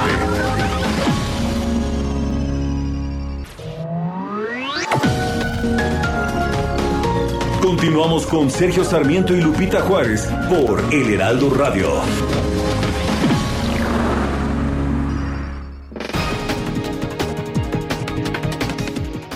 Son las 9 de la mañana en puntísimo. Vamos a un resumen de la información. En su conferencia de prensa de esta mañana, el presidente López Obrador rechazó que sus declaraciones a favor del gobierno de Cuba vayan a provocar una confrontación con los Estados Unidos. Bueno, nosotros tenemos muy buenas relaciones con todos los gobiernos, con todos los países, desde luego con todos los pueblos del mundo. Son relaciones de respeto y se va a mantener esa política. México es sinónimo de amistad. No vamos nosotros a confrontarnos con ningún gobierno. No hay ningún problema. Quisieran nuestros adversarios, los conservadores, que nos peleáramos, pero se van a quedar con las ganas no va a ser así. Que no les eh, gustó el que se haya invitado al presidente de Cuba, pues no tienen razón. El secretario de la Defensa Nacional, Luis Crescencio Sandoval, presentó un video enviado por el gobierno de Rusia en el que dos cosmonautas de ese país felicitan a México por el aniversario de la consumación de la independencia. El canciller Marcelo Ebrar informó que esta noche va a presentar ante la Asamblea General de la Organización de las Naciones Unidas el posicionamiento de México en temas como pandemia, vacunación y acción climática. Y por primera vez desde 2005, la Organización Mundial de la Salud endureció sus indicadores de calidad del aire para los principales contaminantes atmosféricos, la mayoría relacionados con los combustibles fósiles. Poderoso rey seré, sin oposición. Pues yo nunca he visto un rey león que no tenga mechón. Nunca ha habido Bueno, y luego de que en El Salvador se registraron diversas protestas y marchas en contra del gobierno del presidente Nayib Bukele, a quien llamaban dictador, el presidente tomó lo ocurrido con buen humor y actualizó la descripción en su cuenta oficial de Twitter. Señaló que su cargo es dictador de El Salvador. Muchas personas pensaron que se trataba de un hackeo, por lo que Bukele volvió a actualizar su perfil. Ahora aparece como el dictador más cool del mundo mundial.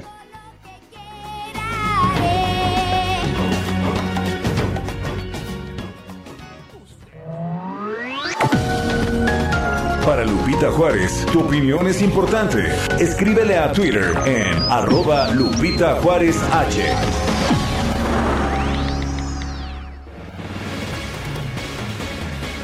Híjole, qué miedo, ¿no? El dictador más cool del mundo mundial. Y pues la verdad es que yo no lo Él está muy orgulloso. Yo no, lo tomaría tanto a broma. Eh, Jorge Andrés Castañeda, ¿cómo estás? Qué gusto saludarte esta mañana. Muy buenos días.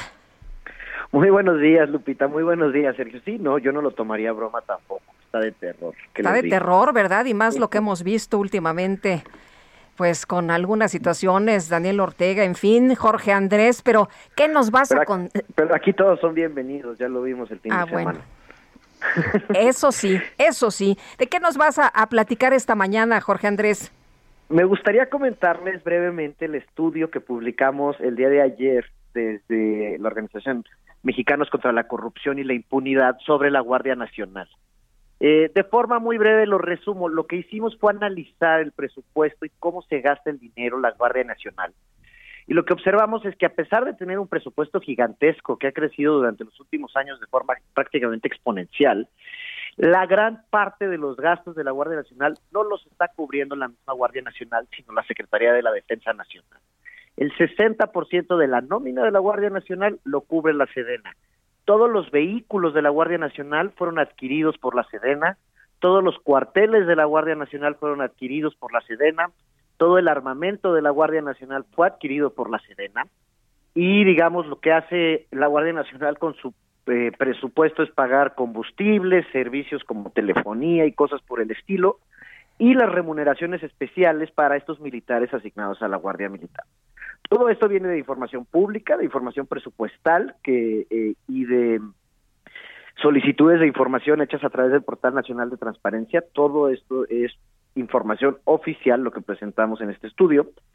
Y bueno, la conclusión que vemos de, estos datos es que, pues, esta idea de que íbamos a tener una Guardia Nacional eh, Civil, eh, que fue lo que se aprobó en la reforma constitucional de 2019, y aunque a pesar de que en un transitorio era eh, la presencia de los militares temporal, pues nunca fue el caso, siempre fue una organización militar, siempre fue una organización con mandos militares, con personal militar, con armas militares, con cuarteles militares, con todo y dirigida por la Sedena, porque pues como todos sabemos el que paga manda.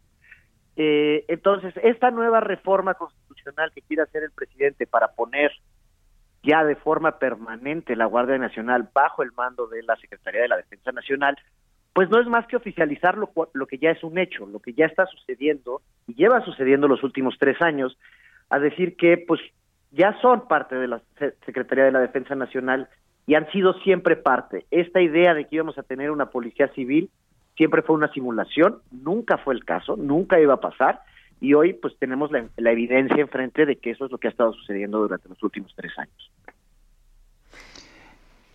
Pues sí, eh, y, bueno, nos dijeron que, iban a capacitar y no sé cuánto más, pero nada más se pasaron los militares a la guardia, ¿no? En efecto, o sea, la información que tenemos es que de los 101 mil eh, elementos que tiene la Guardia Nacional que presume diariamente el presidente, 60 mil vienen de la Secretaría de la Defensa Nacional y 16 mil vienen de la Secretaría de Marina de la vieja eh, Policía Naval y la Policía Militar. Eh, son elementos entrenados de forma militar, nunca han sido entrenados para ser policías. Solo quedan 25 mil elementos de la antigua Policía Federal, que es el único, digamos, resquicio civil que queda dentro de esa corporación, eh, con mandos militares, o sea, cuyos mandos son militares y cuyos 70% de los de sus compañeros, 75%, son militares. Entonces, el poco carácter civil que quedaba y el entrenamiento policial que iban a recibir no sucedió y los el poco carácter policial que quedaba en esta corporación eh, pues está va a desaparecer muy muy rápido. Claro. Muy bien, pues Jorge Andrés, muchas gracias. Como siempre que tengas muy buen día. Muchísimas gracias a ustedes y un saludo a todo el auditorio.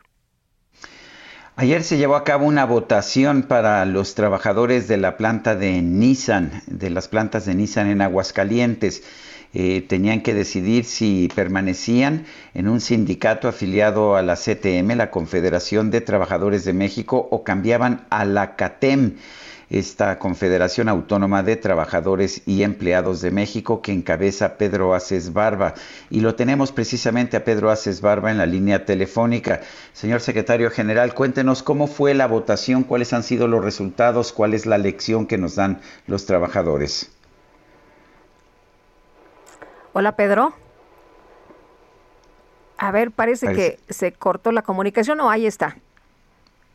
Bueno, se cortó la comunicación. Vamos a tratar de restablecer el contacto en un momento más y bueno, pues para que nos digan, ¿no? ¿Qué, qué fue lo que qué fue lo que ocurrió? Bueno, pues vamos a vamos a ver este no sé si ya esté, no todavía no, ¿verdad? No, no se volvió a cortar. Bueno, bueno, el, según la, la, información que yo he estado escuchando, que yo he estado leyendo sobre este tema, es contradictoria. Eh, por una parte, eh, la CTM dice que ganaron la elección, por otra parte, la CATEM señala que, que, obtuvo el triunfo. Parece que ya tenemos a Pedro Aces en la línea telefónica. Señor secretario general, cuéntenos cuál fue el resultado de la elección que se llevó a cabo en las plantas de Nissan Aguascalientes. Tengo entendido que, bueno, lo que yo he estado escuchando son informaciones contradictorias. ¿Qué pasó? Sergio, muy buenos días para ti, para Lupita y para todo tu auditorio.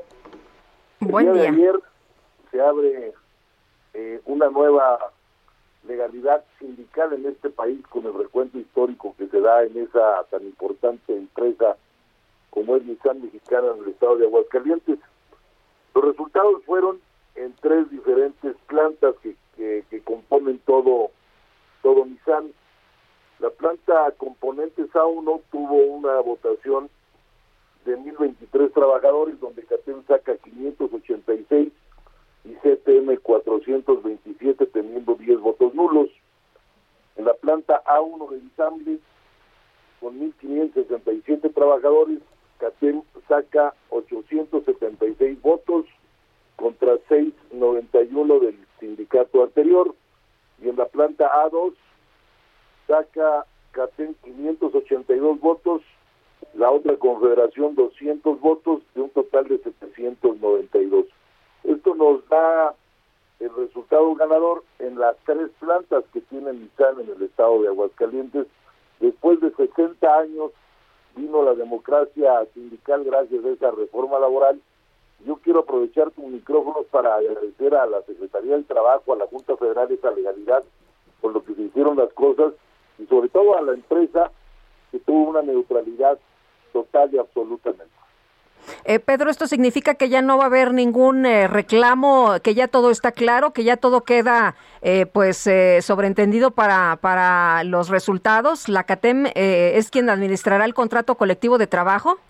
Es correcto, Lupita, se dio una votación en urna con un voto libre y secreto, que era lo que se ocupaba ya en este país, que los trabajadores decidieran. Los trabajadores en Mexicana han decidido por voluntad propia el día de ayer fue una jornada muy larga, fueron más de 24 horas de votación. Entonces, estamos muy contentos porque es un logro no para CATEM, es un logro para la democracia mexicana y sobre todo para el sindicalismo moderno. La, la, posición del sindicato ahora frente a la empresa? ¿Buscarán una modificación del contrato colectivo? ¿Qué va a pasar? Lo que va a pasar, Sergio, es armonizar factores de producción en todo momento. CATEM siempre ha sido una confederación obrera de vanguardia que siempre busca impulsar la productividad e irá de la mano con la empresa para sacar adelante a los trabajadores y que tengan mejores beneficios que durante muchos años, más bien en seis décadas, no los tuvieron. Hoy tenemos que buscar que los trabajadores mexicanos sean tratados como seres humanos y no como letras de cambio. Bueno, pues yo quiero agradecerte, Pedro Aces, secretario general de la CATEM, la Confederación Autónoma de Trabajadores y Empleados de México, esta conversación. Muy amable, muchas gracias. buenos días. Buenos días. Son las 9 de la mañana con 12 minutos. Sergio Sarmiento y Lupita Juárez. Tecnología con Dalia de Paz. Si fuiste tú esa voz quien conquistó mi corazón. Para merecerte no hice nada. Y vámonos con Dalia de Paz. ¿Cómo estás, Dalia? Muy buenos días. Queridísima Lupita, querido Sergio, amigos, muy buenos días, qué gusto saludarlos y con la novedad que para todos aquellos que cuenten con un dispositivo de Apple, es decir, desde un iPhone 6S, iPhone SE de 2016, iPod Touch de séptima generación, iPad y por supuesto hasta el nuevo iPhone 13 podrán descargar ya la nueva versión de su sistema operativo iOS 15 y iPad OS 15. Y aquí agrego un dato muy importante que no he visto, por ejemplo, a la hora de actualizar un equipo Android de hace 5 años, porque de inmediato colapsa. Y es que el iPhone 6S rompe récords de soporte al alcanzar los 7 años de actualizaciones de iOS. Yo me animé a descargarlo en este modelo y la verdad es que jaló perfectamente con todo y que tiene ya muchos años. Y es algo que los usuarios agradecemos porque no es necesario comprar el teléfono más reciente para poder usar todas las innovaciones de este nuevo sistema operativo. Y precisamente, amigos, me preguntan en Twitter e Instagram, dale de paz, que si considero que vale la pena actualizarlo. La respuesta es completamente. De hecho, desde hace dos días le he estado sacando provecho a estas nuevas funciones en los diferentes dispositivos y que sin duda, y más allá de que... Eh, estos equipos de Apple son extraordinarios, el sistema operativo pues definitivamente lo es todo y una de las razones por las que iOS se ha convertido en la plataforma más usada en todo el mundo. Así que me gustaría compartirles rápidamente algunas novedades que podremos encontrar en iOS 15. La primera es que podremos seleccionar el texto en una foto, así como lo escuchan. Gracias a esta, el iPhone es capaz de identificar el texto en una imagen y copiarlo, pegarlo, buscarlo en Internet, traducirlo y compartirlo. Texto en vivo, así se llama la función, le da eh, vida a la información que aparece en nuestras imágenes. Es decir, podremos hacer una llamada, enviar un correo electrónico o buscar direcciones con tan solo tocar el texto resaltado en una foto de manera inmediata sin tener que hacer ninguna anotación. Lo único que tenemos que hacer es literalmente apuntar con la cámara del iPhone hacia un texto que nos interese para poder usar rápidamente esa información y al mismo tiempo podremos traducir siete eh, idiomas diferentes con un simple toque inglés, chino, francés, italiano, alemán, español, todo sin instalar ninguna aplicación. Esta función también eh, que vamos a agradecer mucho y es que con iOS 15 ahora podremos encontrar nuestro iPhone incluso si está apagado y es gracias a que permanecerá en un estado de bajo consumo de energía, la, la red Find My, así se llama, lo puede encontrar y decir en dónde está eh, y nos va a permitir saber cuando esté perdido o haya sido robado. Otra de las funciones que me parece ideal para todos los distraídos como yo es el modo enfoque o concentración. Esto se va a encargar, por ejemplo, de filtrar las notificaciones en función de nuestras necesidades para reducir cualquier tipo de distracción. Eh, podremos seleccionar entre personal, al volante, entrenar, leer o el modo trabajo. Yo acabo de configurar este último para que durante la jornada del día de hoy solo pueda recibir notificaciones de mis jefes y compañeros de trabajo y de aplicaciones que utilicen pues este entorno laboral de 8 a 4 pm para evitar eh, pues distracciones.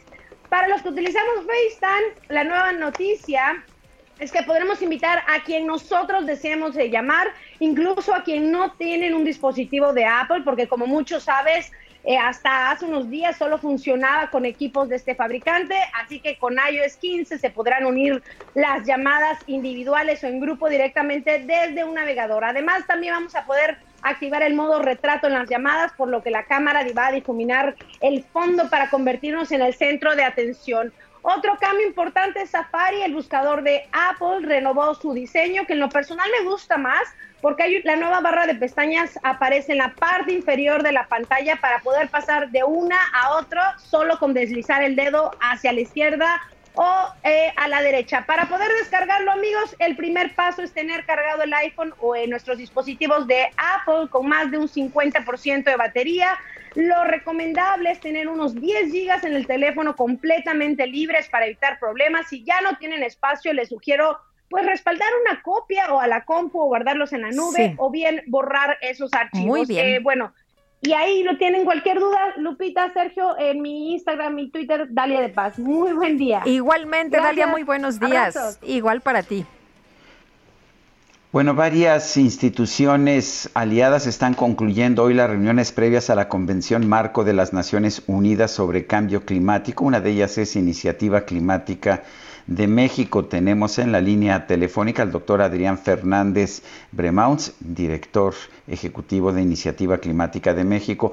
Adrián, buenos días. Cuéntanos, pues, qué, qué, tipo de, propuestas se van a presentar a esta Convención Marco de las Naciones Unidas sobre Cambio Climático. ¿Qué, eh, ¿Cuál es el consenso que se está obteniendo? Eh, muchas gracias, Sergio. Buenos días. Gusto en saludarte.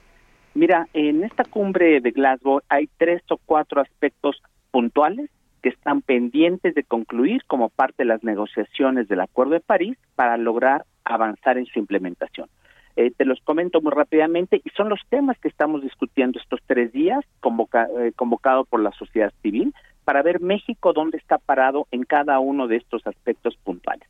En primer lugar, se tiene que concluir, se tiene que avanzar ahora en Glasgow a principios de noviembre en lo que se conoce como la ambición. Todos los países, todos deben de llegar a la mesa, los que no lo han hecho, con metas más ambiciosas de reducción de sus emisiones. Si no cerramos la llave rápidamente de emisiones, nos vamos a ir a dos y medio, tres grados centígrados de incremento de temperatura y es un escenario inmanejable, nos dice la ciencia. México no ha hecho esa parte de la tarea. México entregó una revisión de sus metas, pero puso las mismas. Eh, esperamos que eh, México pudiera presentar unas metas revisadas. No es fácil prometer cosas más ambiciosas, pero lo que se puede hacer en el marco de, la, de, de este acuerdo es poner sobre la mesa esfuerzos que el país puede hacer si se tienen apoyos tecnológicos y financieros. Segundo punto que va muy vinculado con este primero, financiamiento. Aquí hay un retraso importante. Los países desarrollados habían prometido hace años juntar 100 mil millones de dólares por año para la cooperación a los países en desarrollo, pensemos que la mayor parte de los países del mundo, Sergio, no han contribuido al problema, pero están sufriendo ya los impactos del cambio climático y necesitan adaptarse. Hay retrasos en la parte de financiamiento, pero hay anuncios muy importantes como el del presidente Biden el día de ayer. Tercer punto muy concreto que se tiene que terminar la negociación. ¿Cómo van a funcionar los mercados de carbono? Un tema que ustedes han tratado. Esto es, países que tienen posibilidades de ofrecer grandes proyectos para reducir sus emisiones dentro de esos países, digamos, en desarrollo, y países desarrollados que les sale muy caro en el corto plazo hacer reducciones y que van a comprar, van a hacer un comercio de emisiones, van a comprar esas emisiones. Y, por último, te comento, otro tema más también muy importante es un mejor balance en, esta, en estas discusiones de los dos grandes pilares del, del cambio climático, la adaptación, como ya hay impactos, hay que prepararnos a contra estos impactos, hay que adaptarnos. Y por otro lado, la mitigación. Si no cerramos la llave y llegamos todos a neutralidad de emisiones a mediados de siglo, ¿qué es esto? Cero, cero emisiones netas a mediados de siglo es lo que se necesita para que no pasemos de 1.5 grados. Y ya hay eh, países y bloques de países, la Unión Europea, Japón, Estados Unidos, Canadá, un número creciente de países que dijeron sí vamos por ese compromiso de cero emisiones al 2050, Sergio. Así están las cosas. Doctor, sin embargo, aquí lo que usted nos dice es que no todos estamos jalando parejo y esa es la preocupación, ¿no? Que nos decía usted, bueno, pues eh, podríamos tener un, un, futuro muy sombrío si no eh, cambiamos. Por ejemplo, los sectores económicos y no ambientales están a favor del consumo de altos eh, niveles de, de, carbono, ¿no? Y, pues México no parece que, que vaya a girar en otro rumbo. E, es un excelente punto el que mencionas, Lupita, y eh, ha habido históricamente y sigue habiendo en México y en otras partes del mundo, primero, resistencia al cambio, porque hay sectores que yo no quiero llamarles perdedores, hay sectores que tendrán que salir, que, que, que ya no podrán seguir funcionando en un mundo donde necesitamos eliminar las emisiones. Mencionaste dos muy rápidamente. Uno es esto de la generación de electricidad. No es compatible, no es eh, consistente ni coherente seguir usando carbón, combustóleo y muy poco y en muy poco tiempo tampoco será compatible usar el gas natural. Pensaban algunos hace 10 años apenas que el gas natural iba a ser un, un energético de transición para que en vez de quemar carbón para generar electricidad, quemar gas natural. Eh, sonaba muy promisorio y se empezó a dar esa transición. Hoy nos dicen los científicos, no nos sirve el gas natural, necesitamos llegar a cero emisiones. Eh, ese es un, área. La otra área muy, muy clara es el cambio que se está dando en la movilidad. En esta década que inicia, vamos a ver una acelerada electromovilidad.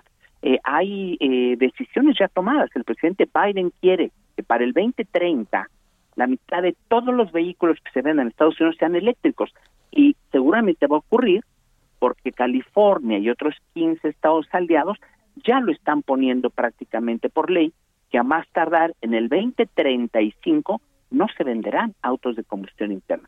Pero hay resistencias, hay financiamiento de sectores petroleros, de sectores automotrices que eh, quieren prolongar el cambio, que lo quieren retardar porque compiten favorablemente con la situación eh, que traíamos inercialmente. Pero el mundo tiene que cambiar y aquí hay un gran desafío, Lupita, que es necesitamos entre todos diseñar una acelerada transición, pero que sea justa socialmente. Por ejemplo, en México tenemos que eliminar el uso del carbón para generar electricidad. Afortunadamente no es una cosa mayoritaria.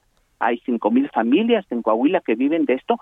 No las podemos echar a la calle. Tenemos que diseñar ya cuáles van a ser empleos dignos limpios y con menos riesgos, por cierto, porque los pobres mineros del carbón no pasan de 50 años de edad porque respiran el polvo del carbón toda su vida. Entonces hay que empezar a diseñar transiciones justas, muy rápidas y de gran escala. No pues, tenemos mucho tiempo. Con eso nos quedamos, no tenemos mucho tiempo. Doctor Adrián Fernández, director ejecutivo de Iniciativa Climática de México, gracias. Gracias, Lupita, gracias, Sergio. Hasta luego, doctor, buenos días. Vamos a una pausa, regresamos.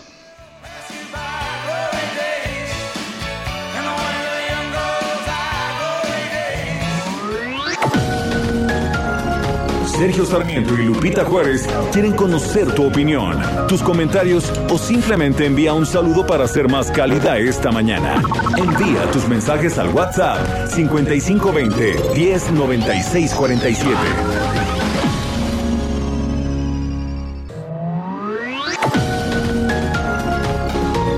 Continuamos con Sergio Sarmiento y Lupita Juárez por El Heraldo Radio.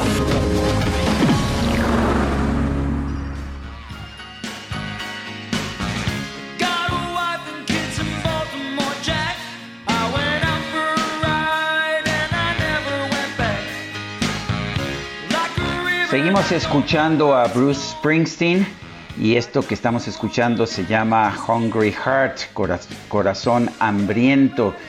Bueno, y rápidamente recibo una petición de una vecina de la alcaldía Álvaro Obregón que dice el mercado que se ponía jueves, sábado y domingo en el Parque de las Águilas, desde que comenzó la pandemia se pone en la calle y causa un tráfico terrible. Si vuelven a abrir el espacio en el parque, los puestos, los compradores y los autos caben eh, perfectamente bien y todos podremos circular. Un llamado a la alcaldía Álvaro Obregón. Oye, yo los quiero invitar al cine.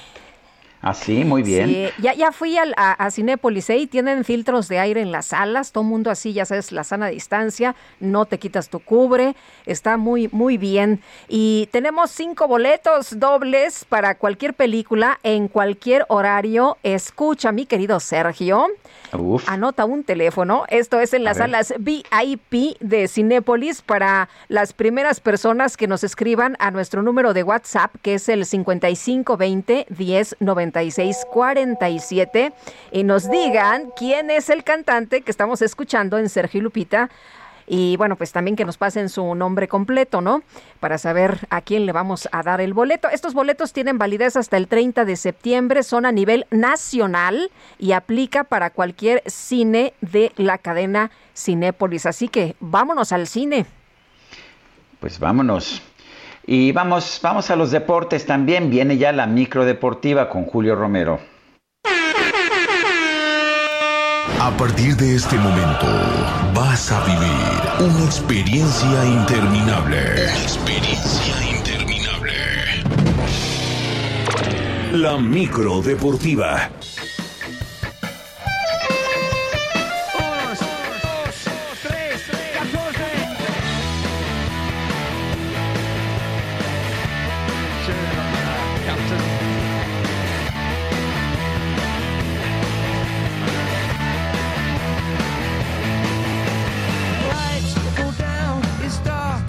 Qué buenas eh, rolas ponen en la micro deportiva. Y Sin duda. oye, mi querido Sergio, los había invitado al cine, pero ya se acabaron los boletos, ¿eh?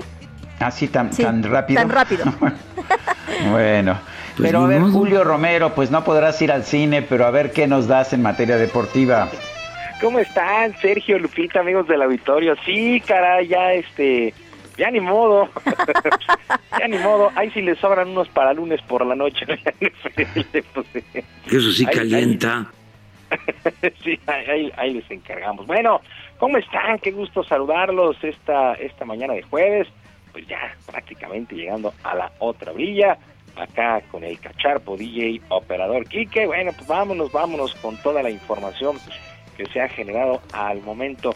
Bueno, vaya que comienza a calentarse el clásico entre las Águilas del América y las Chivas Rayadas del Guadalajara. Eh, pues el juego será el sábado a las 9 de la noche. Por lo pronto, por lo pronto, el equipo de las Chivas Rayadas del Guadalajara informó que su jugador Jesús Angulo y su novia fueron privados por unos minutos de su libertad luego de ser despojados de su vehículo con violencia. Las autoridades recibieron una llamada de auxilio allá en Zapopan para reportar el robo de una camioneta y tras la denuncia se montó un operativo. El jugador y su novia fueron liberados a los pocos minutos y el auto fue localizado totalmente abandonado. El club agregó que el llamado Canelo, este jugador, se encuentra a salvo en su casa y recibirá todo el apoyo necesario.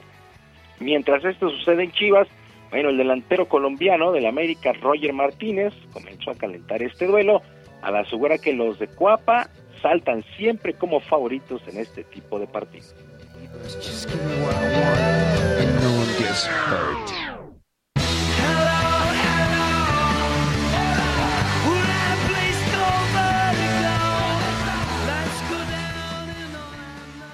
El Club América es el más grande, todos lo saben. Eh, nosotros como jugadores sabemos eso, sabemos la, la, camiseta que estamos portando y sabemos que tenemos que matarnos por el club. Eh, y nada, sinceramente yo pienso que Chivas eh, es un club del que sinceramente muchos no han venido peleando. Nosotros, desde que yo estoy acá, he visto a Chivas en, en, la liguilla solamente por el repechaje que se metió ahora en los últimos torneos.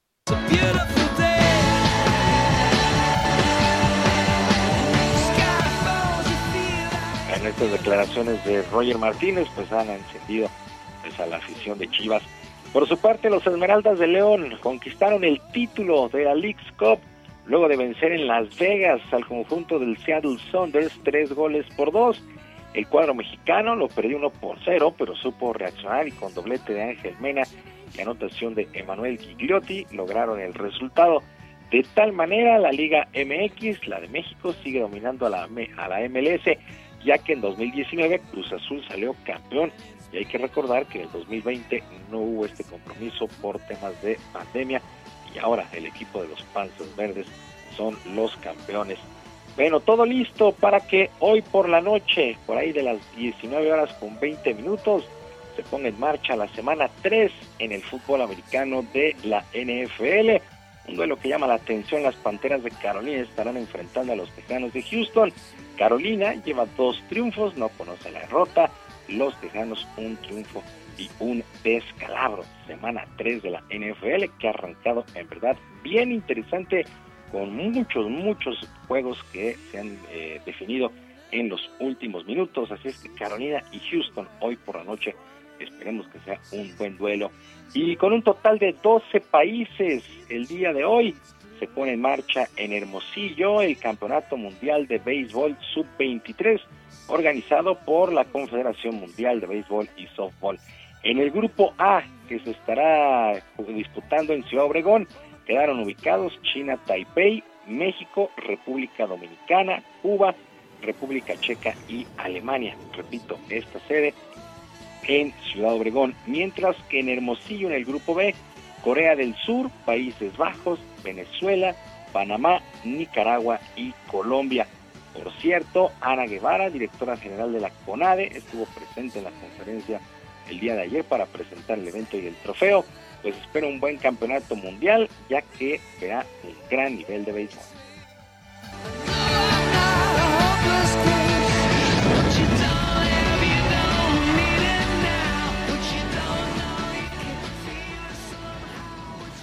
Que esta categoría es el preámbulo del profesionalismo y la apuesta por quienes quieren brincar a la gran carpa, que es Estados Unidos, o algunos con una perspectiva menor que se puedan quedar en la liga profesional de nuestro país.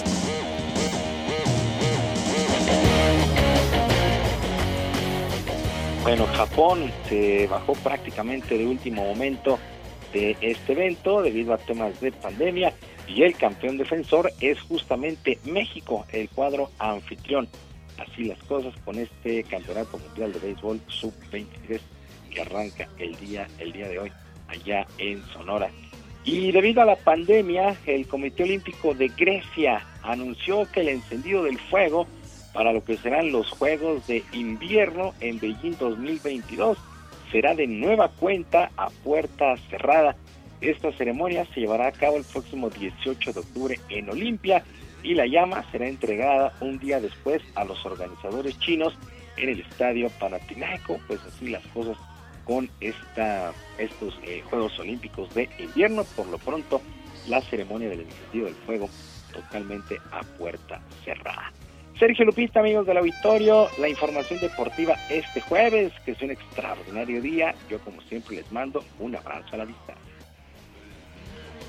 Muy bien, gracias Julio. Que tengan todos muy bonito día.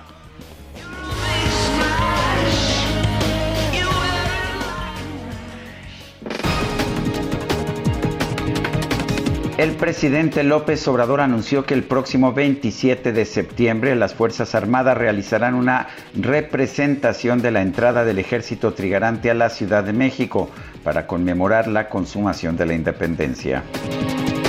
Durante su intervención en el Consejo de Seguridad de Naciones Unidas, el canciller Marcelo Ebrard reafirmó el compromiso de México para combatir el cambio climático y encontrar soluciones globales a este problema. Finalizo reafirmando el compromiso de México de combatir el cambio climático conjuntamente con todas las partes interesadas para encontrar soluciones globales y multidimensionales. Y reitero que todos debemos trabajar para que la COP26 sea un éxito podamos aumentar nuestras metas y responder a lo que nos dice el informe que acabo de mencionar. Muchas gracias. El Cabildo de Tlalnepantla, Estado de México, aprobó destinar 9 millones de pesos para apoyar a las familias afectadas por el desgajamiento en el Cerro del Chiquihuite y las lluvias del 29 de agosto. Y un grupo de mujeres encapuchadas tomó las instalaciones de la Comisión Nacional de Derechos Humanos en la alcaldía de Tlalpan para pedir que se atienda la violencia de género en México y exigir la renuncia de la titular del organismo, Rosario Piedra Ibarra.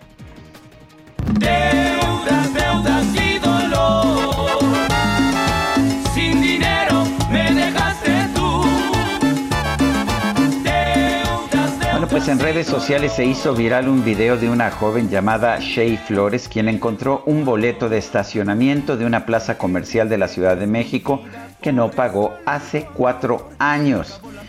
Bueno, y al introducirlo en el cajero de cobro se dio cuenta de que el tiempo del estacionamiento siguió corriendo, por lo que la deuda ya llegó a 726.757 pesos.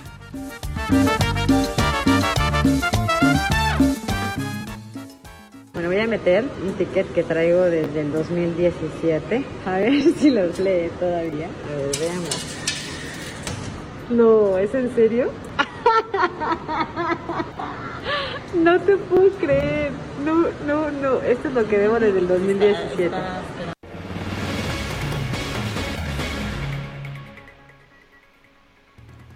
Bueno, y Expo 2020 Dubai es una plataforma internacional para la innovación de pues eh, desde hace varios años y en esta ocasión México se presenta dentro del eje temático de movilidad, pero para que nos explique bien cuál es la participación de México, qué es esta plataforma, vamos con Brenda Jaet, que es directora de Dubai Fashion México. ¿Cómo estás, Brenda? Qué gusto saludarte esta mañana. Buenos días.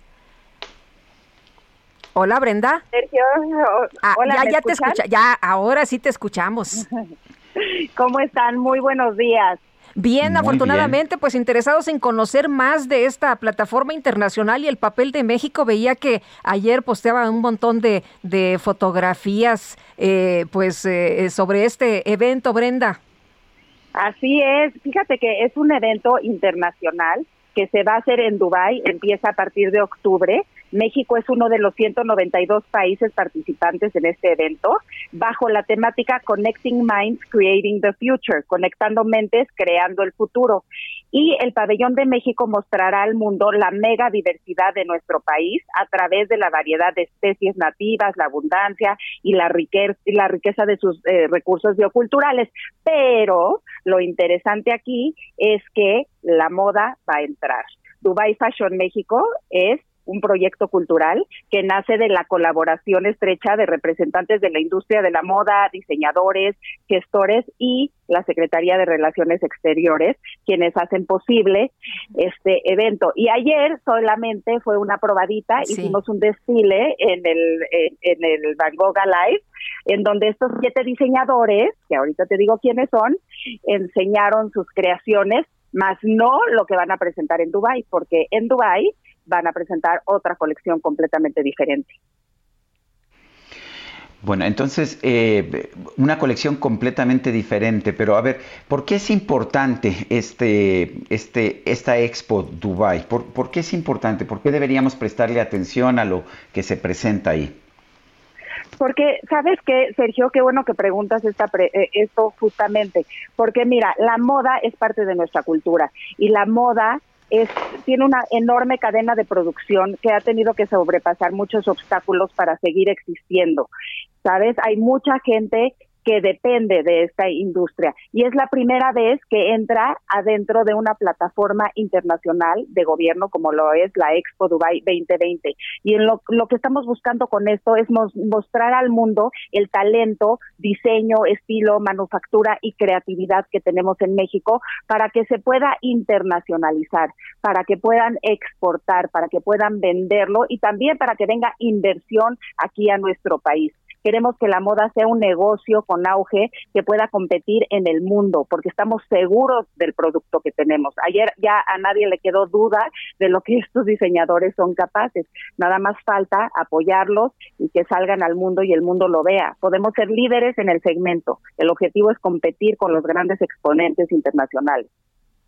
Eh, Brenda, veía que ayer Marta Delgado posteaba eh, varias fotos y, bueno, presumía este evento precisamente, el talento mexicano, también la moda de nuestro país. Eh, ¿Por qué es importante la participación de, la Cancillería? Hablabas al principio del apoyo de la Secretaría de Relaciones Exteriores. Bueno, porque simplemente sin ellos esto no sería posible porque para poder entrar a, este tipo de exposiciones, como lo es la Expo 2020 Dubai, eh, no puedes entrar tú solito, tienes que entrar con el gobierno, de parte del gobierno. Entonces, gracias a que ellos nos incluyeron en su agenda cultural, pues que que es posible que nos vayamos a presentar allá. Pues muchas felicidades, Brenda, y muchas gracias por platicar con nosotros esta mañana. Muchas gracias. Nada más les quisiera mencionar rápidamente quiénes son estos siete diseñadores que nos van a representar allá en Dubái. Adelante. Lidia Ladín, Montserrat Meseguer, Benito Santos, Carlos Pineda, Armando Taqueda, Jacide Fernández y Pineda Cobalín. Pues suena muy interesante. Gracias, gracias Brenda por traernos esta información. Muchas gracias a ustedes y esperamos que nos sigan en nuestras redes de Dubai Fashion México para saber todo lo que hace cada diseñador y lo que vamos a hacer allá. Gracias por su apoyo. Son las 9 de la mañana con 46 minutos. Gastrolab con el chef Israel Arechiga. Israel, ¿qué nos tienes esta mañana? Adelante. Hola, muy buenos días, querido Sergio Lupita, todo el auditorio. Qué gusto saludarlos. Pues les quiero platicar que esta semana México está de manteles largos porque celebramos la fundación de dos estados diferentes, totalmente de polo a polo. Por un lado tenemos a Nuevo León y por otro lado tenemos a Chiapas. Empezaremos con Chiapas, que es uno de los estados que tiene una mayor biodiversidad y que tiene una gastronomía tan florida, tiene una gastronomía tan extensa que a veces no llega a las grandes ciudades y no la tenemos en cuenta, pero que realmente es, es, es parte fundamental de la cocina mexicana y sobre todo de la historia. Vamos a partir de que hay grandes ciudades, empezando por Tuxtla, por la capital, tendremos también San Cristóbal de las Casas, Comitán, Tapachula, y es justo en esta última ciudad donde se están haciendo grandes cosas. Por ejemplo, el cacao de Tapachula ha sido nombrado uno de los mejores 50 cacaos de todo el mundo durante dos años seguidos. Y eso que México no es de los grandes productores de cacao, aunque el cacao es originario de toda esa zona. Y así vamos a seguir con diferentes platos, no podemos dejar de lado los tamales de chipilín, no podemos dejar de lado la sopa de fiesta, el cochito al horno. Y cuando hablamos de producción, también hay una producción inmensa de ciertos productos, ¿no? El famosísimo plátano de Chiapas también es muy importante, los plátanos fritos con crema y queso cuadro de Chiapas es una delicia, el chocolate, el cacao, todos los derivados, el elote, el chipilín que ya lo platicábamos, el tomate, las variedades de hongos, realmente vamos a encontrar una, una gastronomía muy extensa. Y por el otro lado nos vamos a Nuevo León, que vamos ya a hablar de mestizaje. Recordemos que en Nuevo León la cocina mestiza eh, empieza particularmente de tres lados. Por un lado los caltecas que llevan toda la parte del centro, por otro lado la llegada de los españoles y por otro lado la comunidad judía. Entonces vamos a encontrar que Nuevo León es una mezcla muy, muy particular de gastronomía y, también vamos a encontrar ciertos platos que no encontramos en otros lugares, ¿no? Por ejemplo, el famosísimo cabrito, el cabrito es el plato estrella, no se puede tocar la ciudad de Monterrey, no se puede ir a Nuevo León y no probar el cabrito. Vamos a encontrar los machitos también, la misma machaca, las glorias, los dulces. Es de verdad una locura la gastronomía de este país y como lo dije desde el principio, México se pone manteles largos porque la fundación de estos dos estados hace que celebremos la gastronomía de ellos. Y como todos los jueves, les recuerdo que mañana viernes estaremos en GastroLab, en la edición impresa del Heraldo de México. Nos escuchamos también sábado y domingo, en punto de la una de la tarde. Estaremos hablando de una cocinera oaxaqueña que acaba de recibir en Asturias y en París dos premios diferentes representando a la gastronomía mexicana, a las cocineras tradicionales y es Celia Florian. Para que le, verán, le echen un ojo al periódico mañana y nos escuchen el fin de semana. Les mando un fuerte abrazo. Bueno, pues muchas gracias Israel. Muchas gracias, un abrazo. Un abrazo, buenos días y vámonos con Alan Rodríguez. Alan, adelante.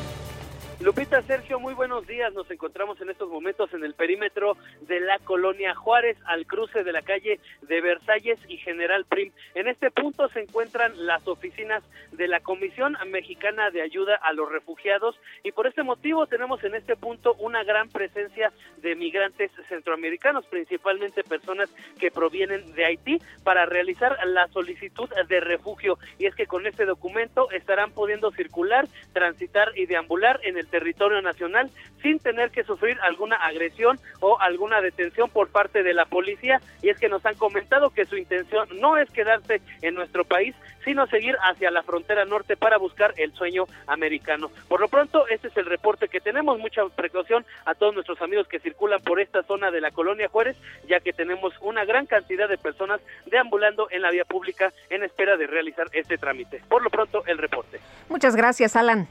Continuamos al pendiente. Buen día. Y vamos con Daniel Magaña, nos tiene más información. Adelante, Daniel. ¿Qué tal, Sergio Lupita? Ah, bueno, nosotros nos ubicamos en la zona de Tlanepantla. Concretamente, bueno, estamos a unos minutos de que pues, salgan los cuerpos, tanto de esta joven madre de 22 años y su pequeño hijo Dylan, para ser sepultados en el Panteón Municipal después de perecer víctimas de esta luta aquí en el Cerro del Chiquihuite.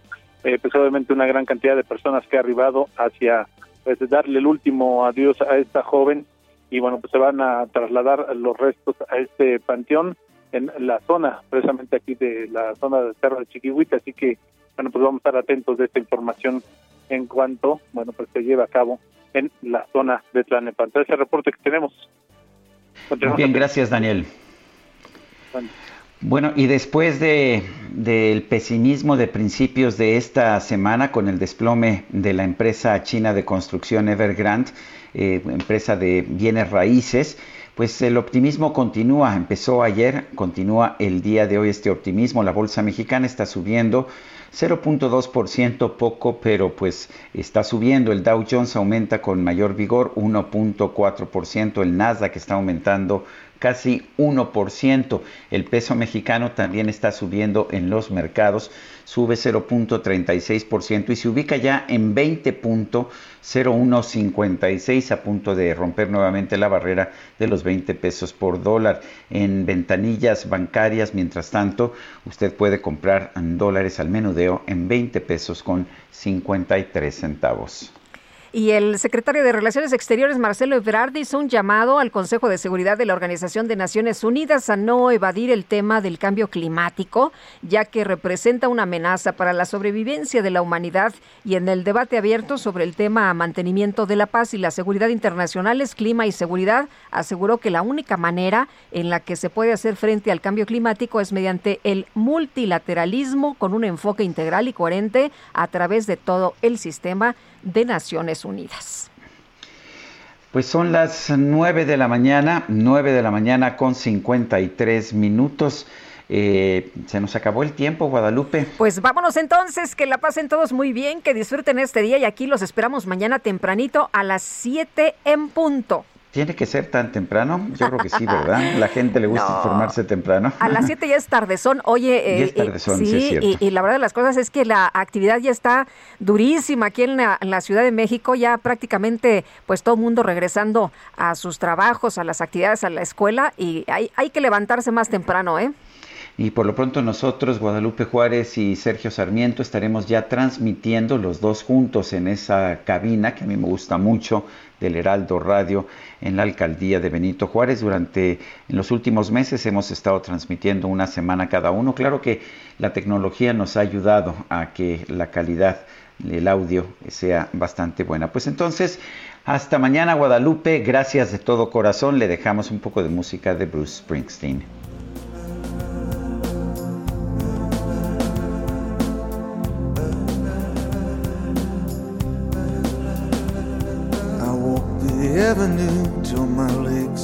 Felt like stone. I heard the voices of friends vanished and gone. At night I could hear the blood in my veins, just as black and whispering as the rain on the streets of Philadelphia.